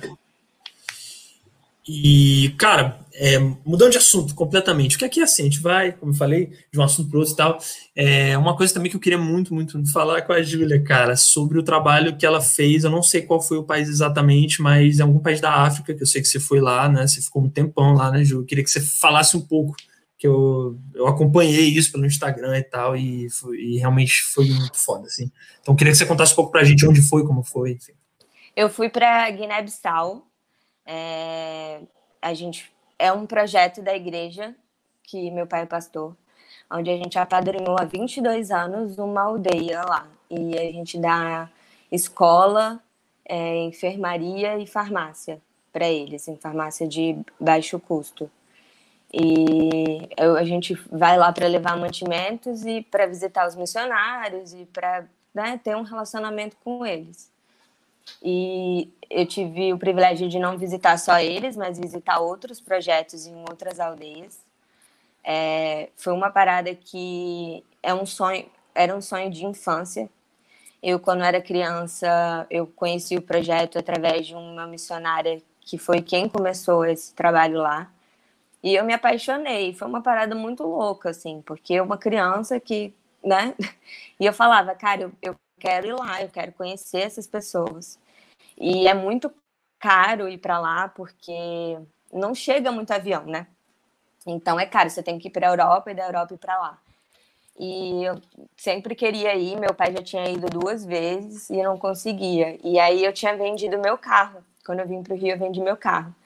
E aí eu conversando com o meu noivo, eu falei, cara, eu queria muito ir nessa viagem. E aí eu tava pensando em pegar o dinheiro do meu carro. Aí ele falou, cara, faz isso, faz isso, vai ser a melhor coisa que você vai fazer. Aí eu peguei o dinheiro do meu carro, comprei as passagens, comprei as paradas e fui. E aí eu consegui levar, minha, tipo assim, minha mala minha era uma malinha pequena. E aí o resto era um monte de mala de doação, assim. A gente, eu levei mochila, material escolar. E aí a galera levou luva, remédio. E a gente leva muita coisa. E Cara, uma experiência inesquecível, uma cultura completamente diferente. É, é, a sensação, a primeira sensação que eu tive é que eu voltei duas décadas. Assim, os caras vivem em outra realidade de tudo, de tudo.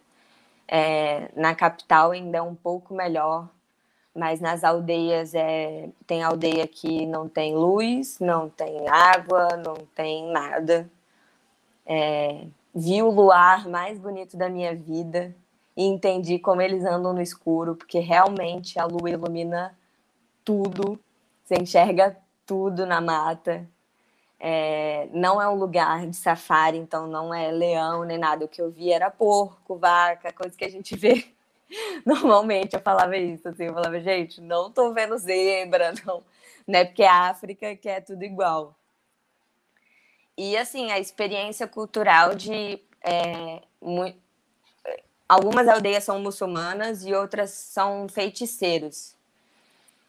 E, assim, a circuncisão feminina ainda acontece em ambas. Eles cortam o clitóris da mulher. Caraca. A mulher lá é. E lixo é a mesma coisa. Então, eu, assim, se eu era feminista, eu voltei mais ainda. E pela primeira vez eu senti na pele o que, que é não poder falar, não poder me expressar, só quando eles deixavam. E muito deixavam para eu ser estrangeira e tudo mais. Que de resto era tipo, fica quieta.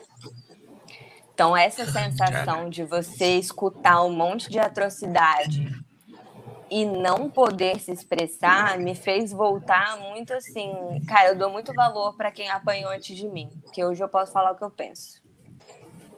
E então, assim, comprei, sabe, muito a bandeira do, do feminismo, mais ainda, porque eu vi, eu sofri na pele o que, que é ver uma sociedade onde a mulher não tem valor. Ah, por que, que eles têm um monte de mulher? Porque se eles só têm uma mulher, eles têm que trabalhar. Sim. Uhum. Então, eles têm várias mulheres porque elas revezem entre o trabalho da casa e o trabalho da lavoura. Lá eles vivem Entendi. com sustento da lavoura. Então, eles têm muitas mulheres. E, assim, me pediram várias vezes para o meu pai me deixar lá. Ah, deixa ela aqui com a gente. Caraca. É, ah, eu ensino ela a pilar o arroz.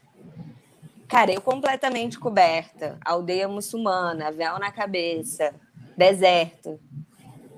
Eles, tipo, é, é, é isso. Eles vão te olhar como um pedaço de carne. Ponto. Ô, Júlia, é, mas como é que era essa relação, assim, dentro de, um, de uma cultura, né? É muçulmana que você está, está falando, assim, como é que era? Eu vou andar aqui, rapidão, só para avisar. Fica à vontade. Fica à vontade. pegar um carregador.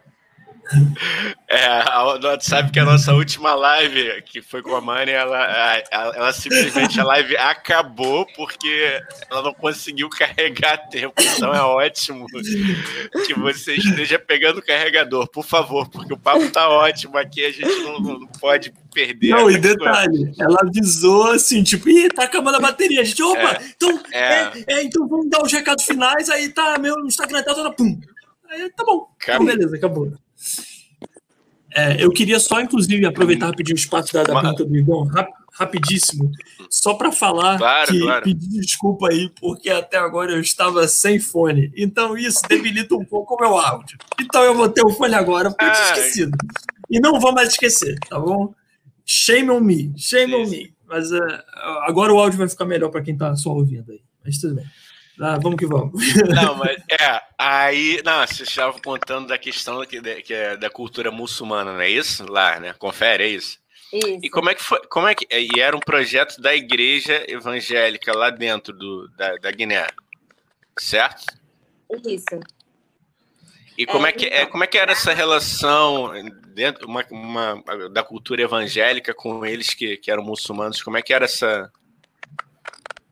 Cara, são 22 anos, né? Então, hoje em dia é um relacionamento muito respeitoso de ambas as partes. Mas no início, óbvio que os missionários que chegaram lá não chegaram enfiando o cristianismo goela abaixo ou falando que vocês estão fazendo errado.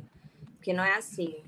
Então, uhum. a gente nunca entrou, porque o, o, o muçulmano está muito ligado à cultura. Então, cara, você virar para o cara e dizer que tudo está errado, não é assim. Então, é, isso ensina muito para todo mundo, eu acho, porque primeiro que existe isso.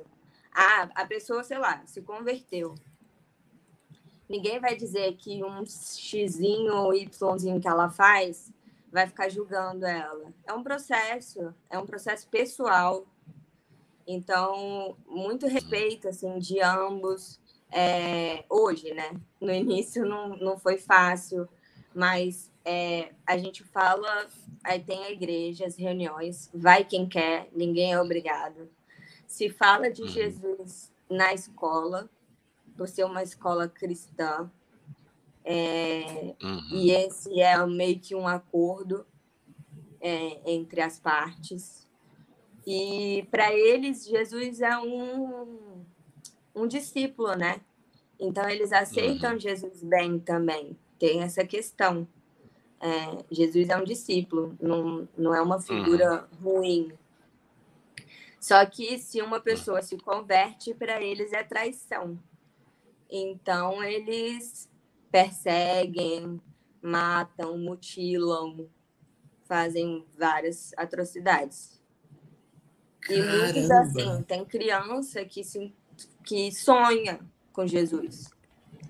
E aí fala, cara, eu sonhei com Jesus e agora eu sigo Jesus. E aí os e pais vão e, e, maltratam a criança. É, é bem delicado, assim. Caramba, cara. Porque, que louco. a Guiné foi, foi colônia né, de Portugal por muito tempo também, né? Sim, e aí o português hum. é a língua oficial, mas só fala português é. quem tem uma educação melhor. Então, assim, nas aldeias que a gente tem escola, eles falam português porque eles aprendem na escola. Mas eles têm o dialeto de cada etnia. Você vê o samba de crioulo do, uhum. doido da colonização, né? São várias etnias uhum. dentro de um país, então eles têm cada um seu dialeto. O crioulo é a língua comum entre eles e a língua oficial é o português, mas nem todo mundo fala português. Caramba, e inglês, inglês eles não falam, não. falam pouco assim? Caramba. Não falam. Que louco. Chegando perto de Senegal, eles falam hum. francês.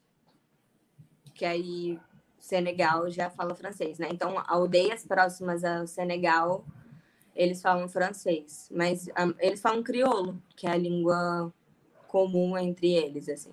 E o crioulo é a mistura de francês com inglês, português, é, é uma mistureba. Caramba, cara, que louco. E experiência, né, cara? Porra, eu lembro que eu acompanhava no Instagram, ficava, ficava fascinado, assim, ficava, caramba, que, que, que trabalho lindo e que experiência louca, né? Ao mesmo tempo, assim. É, e, cara, eu, que, que, eu queria te perguntar uma coisa que me veio à cabeça, assim, pode ser uma pergunta meio aleatória, mas é porque você falou que estava no deserto, né? E aí, tipo, é, é, um deserto, é isso? Tipo, onde você estava era, tipo, meio um deserto, assim? Não, o clima é, tipo, desértico, entendeu? É ah, é aquela tá. secona, sinistra, sol. É, eu falo assim, eu entendi melhor a Bíblia depois que eu fui para lá. Por quê? Tem histórias na Bíblia, tipo a mulher samaritana, que ela, ela é renegada dentro da aldeia porque ela tinha vários maridos, ela teve vários maridos. E aí, culturalmente, ela é uma mulher impura, suja e tudo não. E aí ela foi tirar água no poço meio-dia, e aí quando ela encontra Jesus e tal. Cara, ali você entende que uma mulher renegada, realmente, ela só vai fazer coisas em horários diferentes que as pessoas excluem. E outra que meio-dia não tem ninguém, ninguém na rua, na aldeia. Você não vê ninguém na aldeia, ninguém trabalha, ninguém, porque é muito sol. Então tá todo mundo dentro de casa. Então, tipo assim, certas coisas de históricas, assim, eu entendi na, na pele, ali, vendo ali como funciona. Ninguém sai até certo horário, ninguém sai na rua. É, uma coisa que eu aprendi muito com eles foi relacionamento. A maior honra que você pode dar a alguém é você visitar essa pessoa na casa dela. Tipo, isso é uma honra enorme. E pra gente isso não é nada. Então, assim, você sentar, conversar, trocar uma ideia, isso é incrível, assim. E que eu tinha, assim, duas ilusões. Uma, que eu ia filmar e documentar tudo, só que sem energia, não carrega GoPro. Ferrou. E, e meu celular superaquecia, sempre. Meu celular voltou zoado. Porque Caralho. eu conseguia tirar foto e tudo, mas ele superaquecia, deu sair com ele na, na aldeia. E outra que as pessoas pensam assim, ah, fui para a África, voltei, meus problemas não são mais tão grandes. Não, seus problemas continuam sendo seus problemas. Só que você aprende a valorizar coisas pequenas. Você começa a valorizar um chuveiro elétrico.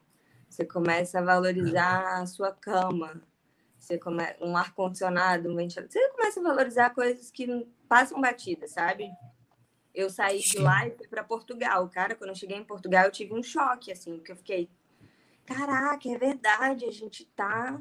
Era 2019, a gente tá em 2019. Tipo, a gente tem essa tecnologia toda. É. E é, e é muito, é muito discrepante. Sim. É. Tecnologia que Portugal podia doar um pouco, né? Porque já que eles roubaram tanto. Ficaram anos e anos roubando os países que eles colonizaram, podiam dar um pouquinho, né? Enfim. É, o... Portugal, mas... Não, e isso que você falou foi muito forte, né? Que você disse, né? Quando eu cheguei lá, senti que estava 20 anos, voltei 20 anos no tempo, né? Isso é muito louco, é bem complicado. É, ainda mais essa questão da, da mulher que você também abordou. Eu ontem estava conversando com, com a minha mãe, né? E a gente relembrando o tempo que, que a gente morou em Recife, né? Eu era criança, meu pai foi transferido para lá. E aí minha mãe falou que entrou uma vez entrou no táxi comigo e com meu avô. E aí o motorista perguntou, pô, para onde? Aí minha mãe falou. E o cara não deu a partida no carro. Aí o cara perguntou de novo, ah, pra onde? A minha mãe falou o endereço e o cara não saia com o carro. E, e aí meu avô falou, ela já disse para onde a gente vai. Ou seja, isso Recife, cara, nos anos 90, início dos anos 90, tá ligado? Os taxistas, assim, não, não, não ouviam né? uma mulher. Uma cidade não, grande, teoricamente grande. deveria ser uma. É. Um, já compensa. Isso no início dos anos 90 acontecia aqui no Brasil, velho. Óbvio, né? Eu tinha 5 anos de idade, não, não tinha. Não, não, é, não tava ainda no. Mas eu falei, caramba, sério? Ela é, é cara, era nesse nível de, de, de machismo, assim, tu fala, porra, tem um longo, temos um longo caminho, né? Até hoje, né, cara? A Júlia pode falar melhor, assim, mas enfim, né? Acho que é um mundo ainda extremamente. Eu e Gão, a gente não sabe metade desse rolê, a gente tenta se informar, né? E tal, mas a gente não vive isso, né? Mas até hoje, mas realmente é muito assustador. No início dos anos 90 ainda tem um homem que não quer ouvir uma mulher, né? Tipo, acho que eu, eu não sei, né? Espero que isso não aconteça. Sei lá, deve acontecer também, mas espero que não aconteça. É, e, cara, cara sei lá. É... Em detalhe. Gente, tá dando, tá dando só um ruidinho agora em algum. É. Deve ser algum. Deixa eu. Pois é. Deixa eu mutar o meu aqui, ver. Eu vou mutar. É, vou botar o meu também. É o meu? Acho que é, Dani. Calma aí, deixa eu tirar. É o meu. Caramba, que louco. ah, Deve ter sido que plugou, cara. Olha aí. Hã? Fica comprando no Shopee, ó. pra galera que só tá ouvindo, meu. Peraí, deixa eu tirar meu fone, cara. Depois eu. É, Peraí. Agora tá dando eco aqui. Não, agora foi, foi, foi, foi. Não, Não. ainda tá. Que louco isso, né? Não, ainda tá. Ah, é meu. Ih, acho que é. Não, pode. Que louco. Parou, hein? Cara, que... Parou, parou. É. Acho que agora parou. parou. É. Será que é o da Júlia? Eu acho que é. Não, Talvez seja. Continuou. Não, eu acho legal essa experiência da galera ver a gente testando o áudio durante a live. É bom também. É bom também as live, pessoas live é para dar ruim. É para dar ruim, é isso mesmo. É isso aqui é uma ruim. live. Para quem tá ouvindo no Spotify, perdeu isso ao vivo. não, relaxa, relaxa, tranquilo. Acontece, cara. Eu não sei se é aqui. Eu pausei o meu e não continuou. Ah, então vamos embora, galera. É assim. É, é assim mesmo. Tá, dá para entender. Não, também. Ah, a gente agora temos uma plateia de uma plateia de é, especialistas então. Quem disse que o som de vocês é perfeito? Me fala. Ele que xinga a própria plateia. Né? Quem disse que o som de vocês é perfeito? Ah, se reclamar também, pode reclamar, porque o algoritmo ajuda de qualquer jeito, você reclamando ou não. e dando dislike também é ótimo, também que ajuda a gente no algoritmo. Então pode dar like ou dislike, é, é bom. É, e. É, tá. E continuando continua de onde a gente parou, é, vou trazer agora um tema, um tema um pouquinho mais leve, Gal um pouquinho mais leve. É, é, não sei se a Júlia pode falar muito, mas é. Acho que pode. Mama de Júlia. Como é trabalhar numa pizzaria maravilhosa? Como é comer pizza de graça? Porque eu queria muito ter Mama de ama. Manda só duas pizzas pra gente Sônia, pra mim, Pregão. Entendeu? Eu, eu torço para que alguém do Mama de ama esteja vendo e fale assim: vou mandar umas pizzas aí pra essa galera. Mas me fala, como é trabalhar no Mama de ama? E comer pizza de graça? Cara, também não é várzea, né? Não posso sair comer meu pizza. Mas eu tenho minhas regalias. Tenho óbvio, eu tenho minhas regalias que são muito boas, principalmente quando eu estou trabalhando dentro do restaurante, que aí eu como tudo que eu quero. Aí é maravilhoso. E... Ai, ai, que sonho. Pizza, brownie. Ah, é maravilhoso. E tá magra, cara, como é que pode? Porque eu não como todo, eu não tô sempre comendo, é isso. Boa, é boa. Mas é, é muito louco, porque eu me vi migrando para o marketing, é, muito nessa de atriz precisa de dinheiro. Comecei a trabalhar com várias coisas, me vi migrando para o marketing. E durante a pandemia eu tive essa oportunidade que, cara, durante uma pandemia consegui um emprego e um emprego super legal. E aí eu tô lá no marketing da Mama Jama e sou eu e mais duas mulheres, é uma empresa super é, girl power. Somos muitas mulheres trabalhando em muitas áreas. É, a gente fez até um vídeo que eu vou divulgar, que foi um vídeo do mês da mulher, que foi mostrando as mulheres que trabalham na Mama de Alma. Então a gente tem pizzaiolo, a gente tem é, técnicas, auxiliar de limpeza. Muito, são muitas mulheres mesmo dentro da Mama. E é uma marca que, dentro das suas casas, é, homenageia mulheres italianas. E a gente sempre busca assim mulheres que fizeram história, então é, cientistas, atrizes e a gente tipo bota o nome delas, mas tipo nas nossas campanhas tudo a gente traz um pouco desse desse lado assim quem foram essas mulheres, né? Que Bacana. fizeram isso durante as câmeras. É e a Paola, a, foi a, pa, a Paola que dirigiu essa, o, Júlia? A Paola, que estava aqui agora querendo conhecer seu irmão no casamento. Só jogando aqui de novo para expor mais um pouco a nossa vida. Mas, não, é porque o vídeo ficou muito foda. Eu falei com ela, ela me mostrou. Vejam lá. Acho que está no Instagram da Mama Jama já, ou da Paola. Não, eu não lembro onde que eu vi. Acho que foi no Instagram. É, né? No, no, no da Mama Jama mesmo, né? Sim foi a, a Paula trabalhando no endomarketing, foi uma campanha interna é, para essas mulheres assim terem um contato com elas, né? E Foda. a gente está muito acostumada a elogiar os outros e às vezes a gente não se elogia. Então foi muito voltado para isso, assim, elas falarem delas para elas, assim, coisas boas, né? Eu até participei do vídeo e foi muito, muito legal. Foi uma ideia da Paola e a gente é parceira nos palcos, parceira na vida, e a gente pôde estar tá trabalhando junto nesse vídeo aí, foi muito legal. Ficou lindo, ficou lindo mesmo. Achei, achei muito foda. E, e que dupla! Paola Fusco e Júlia Correia, que dupla, que dupla, uma dupla, uma dupla do barulho. Posso falar assim, uma dupla que nem sessão da tarde? Uma dupla do barulho do barulho. Ó, só pra gente, um feedback bom, hein? Não tá atrapalhando muito, não. Segue aí, de boa. Se o Pedro Henrique falou, meu amigo, você não falou? Tá falado, gente. É uma pessoa acima do bem e do mal. Mentira, não, não.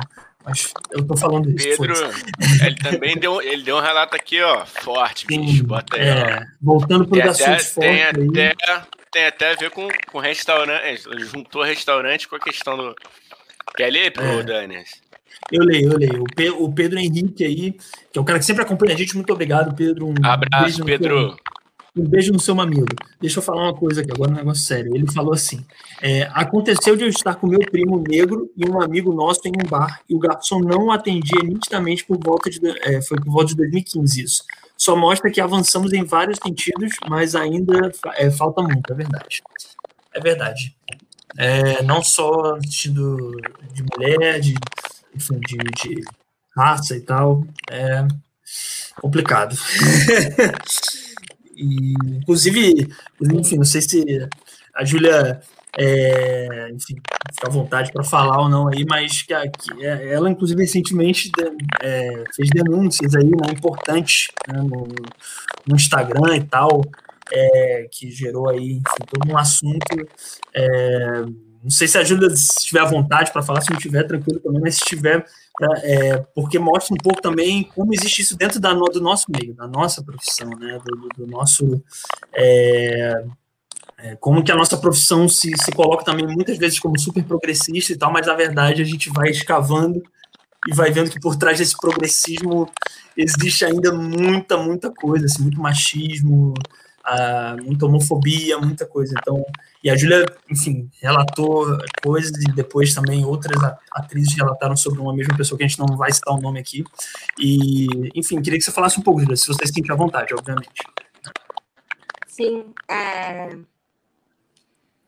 até assim, você tem muita participação nisso, assim, porque foi numa conversa com o Dani que eu tomei coragem de fazer esse vídeo que há muito tempo eu queria fazer, que foi denunciar um cara aí que está há muitos anos no mercado. Eu trabalhei com ele e, graças a Deus, eu fui muito protegida. Então, muita coisa não aconteceu comigo. Mas eu vi muita coisa acontecer, via uma movimentação estranha e pensar que esse cara estava aí dando curso, trabalhando, é, me, me deixava muito mal. E me deixava muito mal pensar nisso, assim. Cara, eu acredito tanto na arte como uma força de transformação e não faz sentido para mim eu estar num lugar que eu vou batalhar para ser abusada. Não chegou num lugar assim que eu falei, cara, não faz sentido. Eu vou ficar trabalhando, vou ficar me esforçando para chegar lá na frente e ser abusada por um cara grandão e ter que ficar calada porque eu preciso trabalhar. E é o que a gente vê. E quanto mais você conhece gente do meio, mais as histórias são comuns, assim. E é muito feio, assim. O vídeo da Giovana Fagundes, que é uma comediante de São Paulo, me incentivou muito também a, a denunciar. E ela falou sobre isso, Cara, o meu abusador é um cara que tá postando foto com a Dani Calabresa falando força. Sacou? Caraca.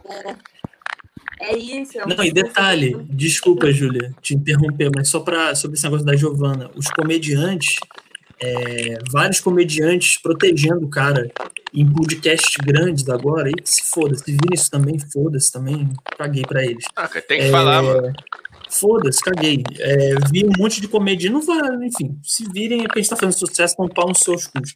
É, um monte de comediante grande, em podcast grande, detonando a Giovana, sacou? Uma covardia enorme, sacou? Eu vi um cara, eu não vou citar nome também, eu também não vou ser tão idiota assim, mas o, eu vi um cara num podcast desse grande, que eu até ouço, inclusive, esse podcast, e o cara falando, tipo, da Giovana, tipo, ele, ele convidou o assediador antes da Giovana, sacou? Aí, aí, aí é, conversaram sobre várias coisas, e aí ocuparam um tempo, fizeram um corte disso, deles falando da Giovana, e o assediador falando, não, porque se, se, se eu fiz alguma coisa, ela tinha que ter ido na polícia, não sei o que, aqueles papos todos. E aí o, o apresentador do podcast até é, convidou a Giovana no ar, e depois ele foi em outros podcasts da entrevista, e ficou falando, tipo, ah, não, a minha mulher não deixou chamar Giovana, porque ela disse que a Giovana, ela sabe como a Giovana é. Enfim, o pessoal queimando a Giovana uma coisa horrível. Vi em outros comediantes também queimando a menina, tá ligado? Covarde, covarde, nem chamou a menina para falar, tá ligado? Covardes, assim, com medinho, porque o assediador é grande na, no stand-up, sacou? O medinho disso. Então, eu acho. Eu não vou citar o nome do assediador também, porque eu não quero ser processado, sei lá essa porra vai ser vista. Mas é um cara aí que é grande, não é famosão na mídia, mas é grande no stand-up, tem comedy club e tal.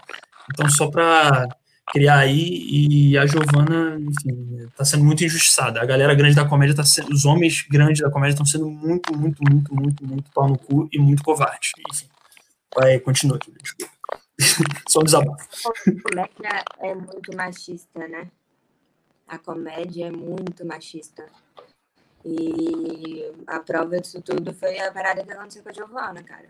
E é isso, todo mundo cobertando, ou tipo, ah, mas sempre tem aquele que sempre questionam a vítima, né? Ah, mas por que que foi até lá? Ah, por que que fez isso? Cara, você não tem que questionar a vítima. Cara tá errado, ponto. Tipo, se eu fico com você e no meio do sexo eu quiser parar e você quiser continuar, isso já é um abuso. A gente precisa começar a entender isso, sabe? Não é porque você tá dentro de um relacionamento que, ai, deixou de ser um abuso Tipo, ai, agora tudo é estupro. É, se Se, for, se, não, tiver, se não for consentido, é. Cara, e tipo, é, é muito louco, porque sobre essa história. Enfim, sobre a história da Giovana, que fala também sobre o, o caso, né, que você relatou e tal, e tudo mais, e vários casos, os caras falam isso, né? Ah, não, mas, pô, agora você não pode. É, você não você tem medo de, de, é, de, é, de, como chama, de cantar, de chegar numa mulher. Mas, tipo assim, cara, é, não, é, não, não é esse o caso. É a pessoa só respeitar, por exemplo, o ambiente de trabalho, sacou? Se você está num ambiente de trabalho, desculpa, não convém, não convém, se você está num ambiente de trabalho, num comedy club, é um ambiente de trabalho do comediante, você é, assediar uma pessoa, entendeu? É uma pessoa, a princípio, que é do seu relacionamento de trabalho. Se desenvolver um relacionamento depois, acontece também, mas isso tem que ser de forma natural e ele não pode já, na cabeça dele, entendeu? Que foi o que aconteceu com a Giovana. A menina tava pela. Era o primeiro show dela em São Paulo, João. Primeiro show dela em São Paulo. O cara deu uma caroninha para ela, deu chance para ela, disse que já começou a humilhação porque ficou olhando as fotos do Instagram dela e falando: ah, comédia precisa de mulher assim, não sei o quê. E aí depois deu carona pra ela e tentou beijar ela, tá ligado? E ainda se acha no direito no podcast dos outros. E ainda é feio. Desculpa, continua, Júlia. Por favor, ah, falem aí, eu tô. tô... Do, do, do, é um humor, o um monstro. Mas é isso. As pessoas se utilizam do sonho. É uma área que é isso, mexe muito com o sonho das pessoas e, e, se utilizam disso, se utilizam de poder. A verdade é que a maioria das pessoas tem um teto de vidro, então eu não denuncio meu coleguinha porque eu também faço. E é, é, é muito, o buraco é muito mais embaixo, cara. É muito, é muito, a situação é muito tensa, assim. Realmente me fez repensar a minha profissão, algo que eu amo, que eu me dedico aí um longo tempo, mas que é difícil. Você está fazendo o seu trabalho e está sendo abusada. E de diversas formas, porque o abuso psicológico dentro do teatro se tornou normal, né? Um diretor abusivo que te esculacha na frente de todo mundo é normal. Gente, não dá. Não dá. E eu não achei que o meu vídeo tomaria a proporção que tomou. Minha cara foi parar no Globo.com. E que bom, sabe?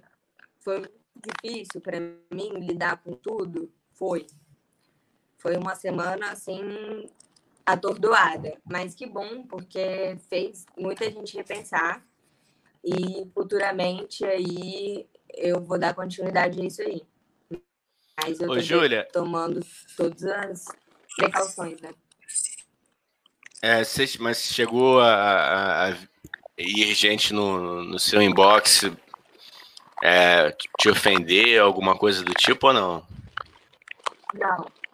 Não, que bom, vieram, que bom. Eu, eu recebi, graças a Deus, eu não recebi nenhuma ofensa forte. Eu recebi por que, que não fala o nome dele, é por isso que continua uhum. tendo isso. E aí eu expliquei. Eu até. Eu, fiz Porra, mano. Eu, eu acho engraçado que as pessoas não têm coragem as pessoas não têm coragem de fazer uma denúncia dessas e querem que. É lógico que a menina não vai falar o nome dele assim, ah, vai ser, porra, pode ser processada, pode ser tudo, entendeu? Porra, lógico que não vai falar o nome do cara. Enfim. Não, e a gente eu acho que...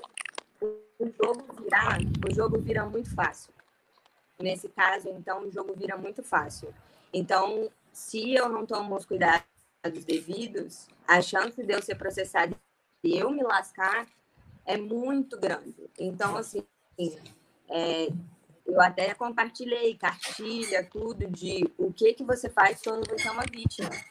Porque a nossa justiça não é fácil.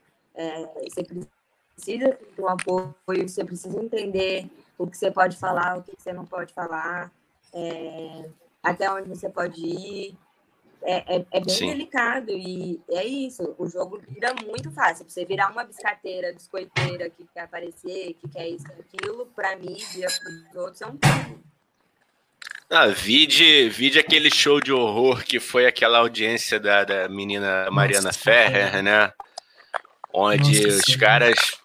Eu, cara, aquilo ali o estômago da gente, né? Ver a forma como ela foi tratada numa audiência com pessoas que teoricamente estariam ali para, no mínimo, serem isentas. A gente não quer nunca que, que, que a justiça, justiça tome um lado, ela tem que ser imparcial e, e de, de acordo com os fatos. Mas o massacre que ela sofreu ali, é, é tudo bem, ela foi exposta àquilo, mas pegando um lado positivo, se, é que se pode dizer assim, se aquilo ali foi filmado e a, e a, menina foi tratada daquele jeito, imagina o que, que uma menina às vezes não sofre no tribunal quando não tem câmera olhando, né? Nossa. Não, e no nosso meio, como a Júlia falou, quanto de gente. Nossa, cara, quanto de gente, de diretor, de, não, de teatro, TV, o que for, assim, que, que faz abuso psicológico também, e ninguém vê, e ninguém tem coragem de falar. Eu mesmo já, pô, todo mundo já, cara, infelizmente a gente depende de trabalho, entendeu? A gente vê e fala, cara, o que, que eu faço? Isso tá errado, isso não tá certo, isso não é bom. E, a, e tem gente que, enfim, não sei se mente para si mesmo, mas a pessoa acha, tem gente que acha super legal, sacou? E acha, não, que é o método deles. Fala, cara, isso não é um método, essa pessoa está sendo abusiva, essa pessoa está sendo escrota. Eu, eu não, assim, é muito difícil para mim aceitar é, assédio e tal, obviamente, mas acima de tudo aceitar, sei lá, falta de educação, aceitar que uma pessoa grite com a outra sem a outra merecer muito, sacou? E eu já vi isso, a Júlia já deve ter visto isso, a gente vê isso, as pessoas. Enfim, o cara tá, tem um mínimo poder e acha que pode gritar, que pode xingar, pode falar do seu trabalho deliberadamente, assim, do nada, e falar muito mal e cagando pro que você sente. Então, e, cara, e, pô, eu queria, já falei pra Júlia no particular, falar de novo da coragem dela, cara, e dela e de todas as atrizes que denunciaram um cidadão lá, que, que enfim, e é isso, é ver que é, a gente, eu, eu penso muito isso, é criticar o, as pessoas que estão lá do outro lado, vamos botar os conservadores, o assediador da Giovana e tal, mas também olhar para a nossa turma, porque na nossa turma também tem, sacou?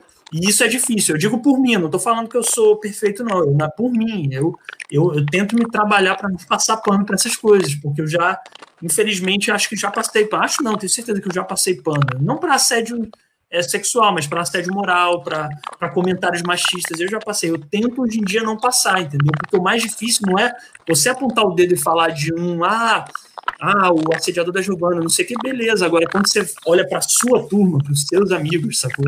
E tem.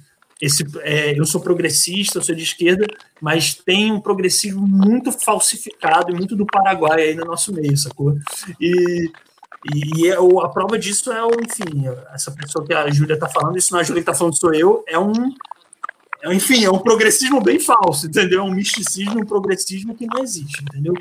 Então eu aplaudo a coragem, eu acho que é muito mais corajoso as minas falarem do que a gente falar, porque bem ou mal, eu e Igão, a gente tem algum lugar de, de poder nessa sociedade, a gente é homem e tal. Então, eu, eu parabenizo, cara. E parabenizo a Giovana também, mano, porque tá sofrendo uma puta. A Giovana tá sofrendo isso, Júlio. Tá é isso que ela está sofrendo. Ela está sendo tratada como uma pessoa que. É, como uma pessoa que está querendo mídia. Sacou? Eu ouvi comediante falar isso nesse podcast. Ela tá... Nenhuma mulher quer ser conhecida por ter sido abusada. Tipo assim, ah, aquela menina ali que foi estuprada. Cara, que foi abusada. Que, a gente não quer. Tipo, quem vai querer, né? Lembrar disso não faz. Isso é absurdo, querer. Ah, é, acordou um belo dia, nossa, vou querer ser famosa, pô, pô porque foi assediada, abusada, que isso. Gente, vou ler aqui o comentário da, da galera. Um do Conrado primeiro, aqui ele falando. Assédio constrange. Vejo homens na rua entortando o pescoço e é visível o constrangimento na expressão da mulher. N condições favorecem o assédio, embora nunca justificáveis, não pode passar. Isso aí, Conradinho. Vamos agora para o nosso camarada Pedro Henrique. Gente, importante. Se você está sendo ou foi assediado, abusado e não tem uma rede de apoio, procure uma clínica da família se não quiser ir na polícia. O SUS é bom até nisso, mesmo sendo sucateado todo dia. Boa, Pedro. Fica aí a dica, galera. É, fica a dica que a gente tem a polícia especializada da Mulher hoje em dia, que facilita a denúncia da vítima, que realmente é muito difícil para uma mulher, é, além de ser abusada, ter que dar um depoimento para um homem que vai questioná-la. Então, a gente tem a Delegacia da Mulher. Eu divulgo aqui também o projeto Justiceiras, que é um projeto que dá, que foi um projeto que me acolheu e acolheu outras vítimas, é, dando suporte psicológico, é, dando direcionamento jurídico, que é muito importante, que nem todo mundo tem acesso a esse direcionamento jurídico. Então, o Justiceiras, o Me Too, existem vários projetos aí ajudando essas mulheres, é importante. Boa. É o justiceiras.org? É isso, né? Isso. Vou botar aqui na tela, galera, aí. Mais uma mais uma iniciativa para que a gente acabe, não cara, acabe, pelo menos tente combater, né? Que a gente continue combatendo esse tipo de, de coisa. E, e cara, eu, eu até peço desculpa, acho que eu interrompi a Júlia aí, mas é porque realmente eu precisava falar isso da Giovana também. Estava me, estava me incomodando há dias. Eu tô ouvindo coisas sobre essa menina que tá me incomodando há dias, tá ligado? E as pessoas, elas sabem que o cara é assediador. As pessoas sabem. Elas sabem porque a gente sabe quem é assediador, a gente durante muito tempo no meio artístico e até hoje, por medo às vezes, tá? Mas assim, uma coisa é você ter medo e não falar sobre o assunto, outra coisa é você apoiar e defender o assediador. Aí realmente eu acho meio bizarro. Uma coisa, se você se calar, você, eu entendo não, eu já me calei muitas vezes e você consegue compreender porque você fala, cara, eu dependo desse trabalho, eu não quero me queimar com ninguém. É isso, a realidade é dura. Agora, você defender, aí realmente é, é pesado. É pesado porque a gente sabe quem são os assediadores do meio, a gente sabe hoje em dia o que é assédio. Ninguém é bobão, babaca, ninguém é mal informado, né? A gente sabe muito bem, as, as pessoas já estão falando sobre isso, então defende ou quem, sei lá, ou quem tem medo, ou quem, enfim, é como a Júlia falou, né? Tem gente que não fala mal porque sabe também que tá errado, enfim, eu não sei, cara, sei lá, sei lá, é muito difícil.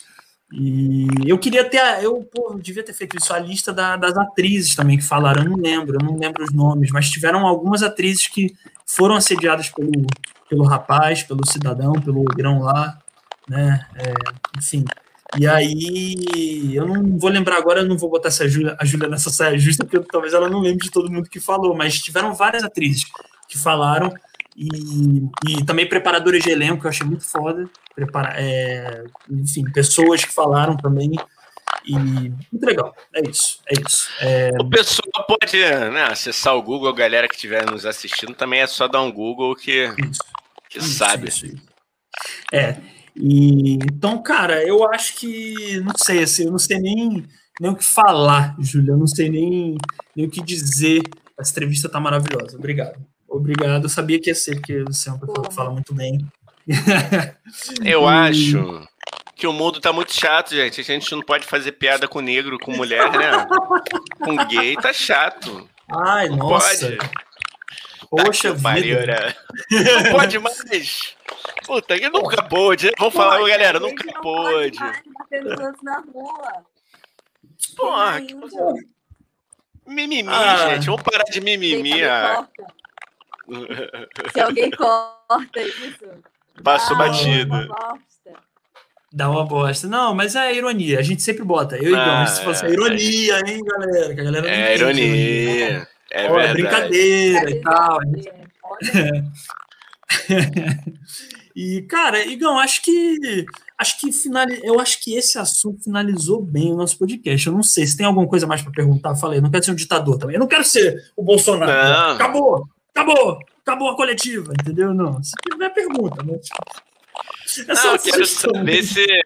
Vamos, vamos fazer aquela pergunta, né? Os próximos projetos já tem alguma coisa engatilhada, Júlia? Cara, não dei uma parada legal. Parou, né? É, esse negócio do, da denúncia mexeu muito comigo, então ainda estou aí me recuperando disso. Mas quero usar disso como força motriz aí para novos projetos, assim.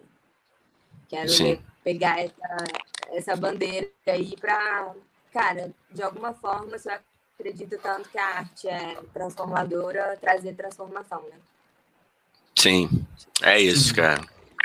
É isso, eu costumo dizer, né, cara, a gente está num período tão, tão difícil, né? A gente tá vendo tanto absurdo.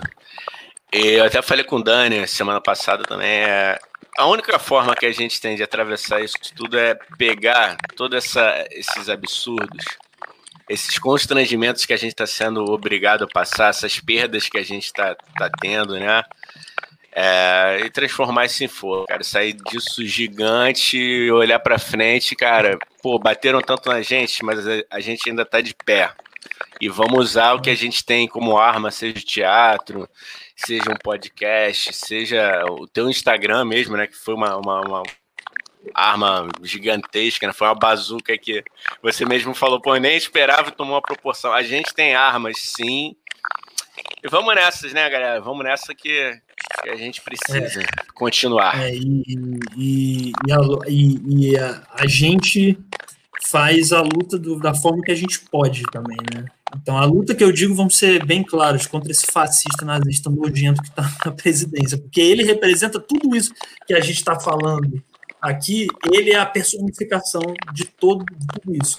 Então, eu acho que não, é, eu acho que a gente luta da forma que a gente pode, com vídeo no Instagram, com humor, com podcast, com tudo, é isso. É, e, cara, é, eu só queria é, deixar um, um, recadinho aqui no final, que é fora Bolsonaro. É só isso. só queria... É, eu queria aproveitar que eu falei isso nas minhas redes essa semana. A gente tá com muita raiva, óbvio, de tudo que tá acontecendo e é pra tá. Mas a gente podia, acho que, canalizar essa raiva para ajudar outras pessoas. É, tem muita gente passando fome, é, a situação. Ah, é, mas fulano de tal tinha que fazer isso, fulano de tal podia, tinha que estar tá fazendo aquilo. Tinha, não tá fazendo e a gente pode fazer. Então, vamos fazer, sabe? A gente que é privilegiado, eu acho que a gente mais do que nunca tem que estar tá aí olhando para quem precisa e canalizar essa energia, essa força, esse ódio para fazer o bem e doar a cesta básica, cara. Tem muitos projetos aí, é só procurar no Google, aonde você for, você vai achar que as pessoas estão precisando, aumentou muito a procura de cesta básica e eles estão precisando de ajuda. É isso. Sim. Boa. Muito boa. Boa. Analisar o ódio pro bem, né? É isso. É isso. É isso. É. Cara, finalizou bem. Finalizou bem. Júlia, eu sabia que Júlia ia dar uma frase que ia finalizar esse podcast de uma forma excelente. É, então, Igor, dá os seus recados aí. Dá os seus recados aí, seu Instagram, para eu finalizar depois. Bom, meu Instagram já está aqui, arroba Igor2M. Galera, sigam a gente, né? Também no Tio Sônia Podcast, no Cortes também. Vai, os melhores momentos dessa entrevista maravilhosa vai, vão estar lá. Júlia, muitíssimo muito obrigado. Muito sucesso para você em qualquer área, em todas as áreas, no Mamadiama, nos palcos. Conte, conte com a gente sempre que quiser. Casa é sua, ah, valeu. E fica aqui é registrado é uma ideia que eu dei para a Júlia que ela que eu, eu, espero que ela realize o dia, que é o podcast das Minas, hein? Vai acontecer, vai acontecer. A gente ajuda no que puder ajudar também. Podcast das Minas, por favor. Vai dar certo. Rapidinho, esqueci também, galera, que está assistindo. Muito, muito, muito obrigado pela audiência. Compartilha aí. Isso. Porque o papo hoje foi 10. Precisamos de vocês. Muito obrigado a todo mundo que assistiu. É isso, meu recado. Ah, desculpa, Igão, desculpa, Igão. Tem outro recado. Não, é o meu já foi, o meu já foi, o meu já foi, o meu já foi. Eu lembrei. É o seguinte: é, primeiro me sigam, arroba um Aleatório. É um Instagram diferente do da Júlia, que é informativo. O meu vai te emburrecer e vai tirar sua inteligência. Esse é meu objetivo, de tornar a pessoa uma burra. Então vai lá ver, eu vou voltar a postar vídeos, hein? Isso é uma novidade. Em breve voltarei a postar meus vídeos psicodélicos que ninguém tem mas é maravilhoso porque ninguém tem. Aí, então me segue lá, arroba um Dani Aleatório. Não esquece de seguir, obrigado, Igor. Não esquece de seguir arroba Tio Podcast na TikTok, Instagram. O post do Tio Sônia tá aqui na descrição. É, se inscreve lá, ativa o sininho, se inscreve aqui também. E olha só, novidade, né, Júlia? Você vai presenciar uma novidade agora. Terça-feira a gente vai testar um formato. A gente é louco, eu, a gente é muito A gente vai testar um formato terça-feira em que a gente vai responder perguntas dos nossos seguidores. Então a gente precisa de perguntas. Tá bom? Então mandem perguntas no, é, por áudio ou por texto, que for, no nosso inbox do Instagram do Tio Sônia. Se você tiver meu WhatsApp, pode mandar para mim também. Se tiver o do Igão, manda pro Igão. Mande perguntas, que terça-feira a gente vai respondê-las numa live aqui, tá bom? Em breve a gente vai botar a artezinha lá. Então, é isso. É, e muito obrigado, Júlia. É, você é uma amiga muito, muito foda e muito querida e muito talentosa e muito corajosa. É isso. Então, valeu, gente. É, acabou, né? Foi. E, ah, e, e Spotify, hein? A gente tá no Spotify, plataforma valeu, do podcast. Gente, obrigada. Ouve a gente lá. Valeu, valeu. É, vamos valeu, cantar uma música no final. Tchau, tio Sônia acabou.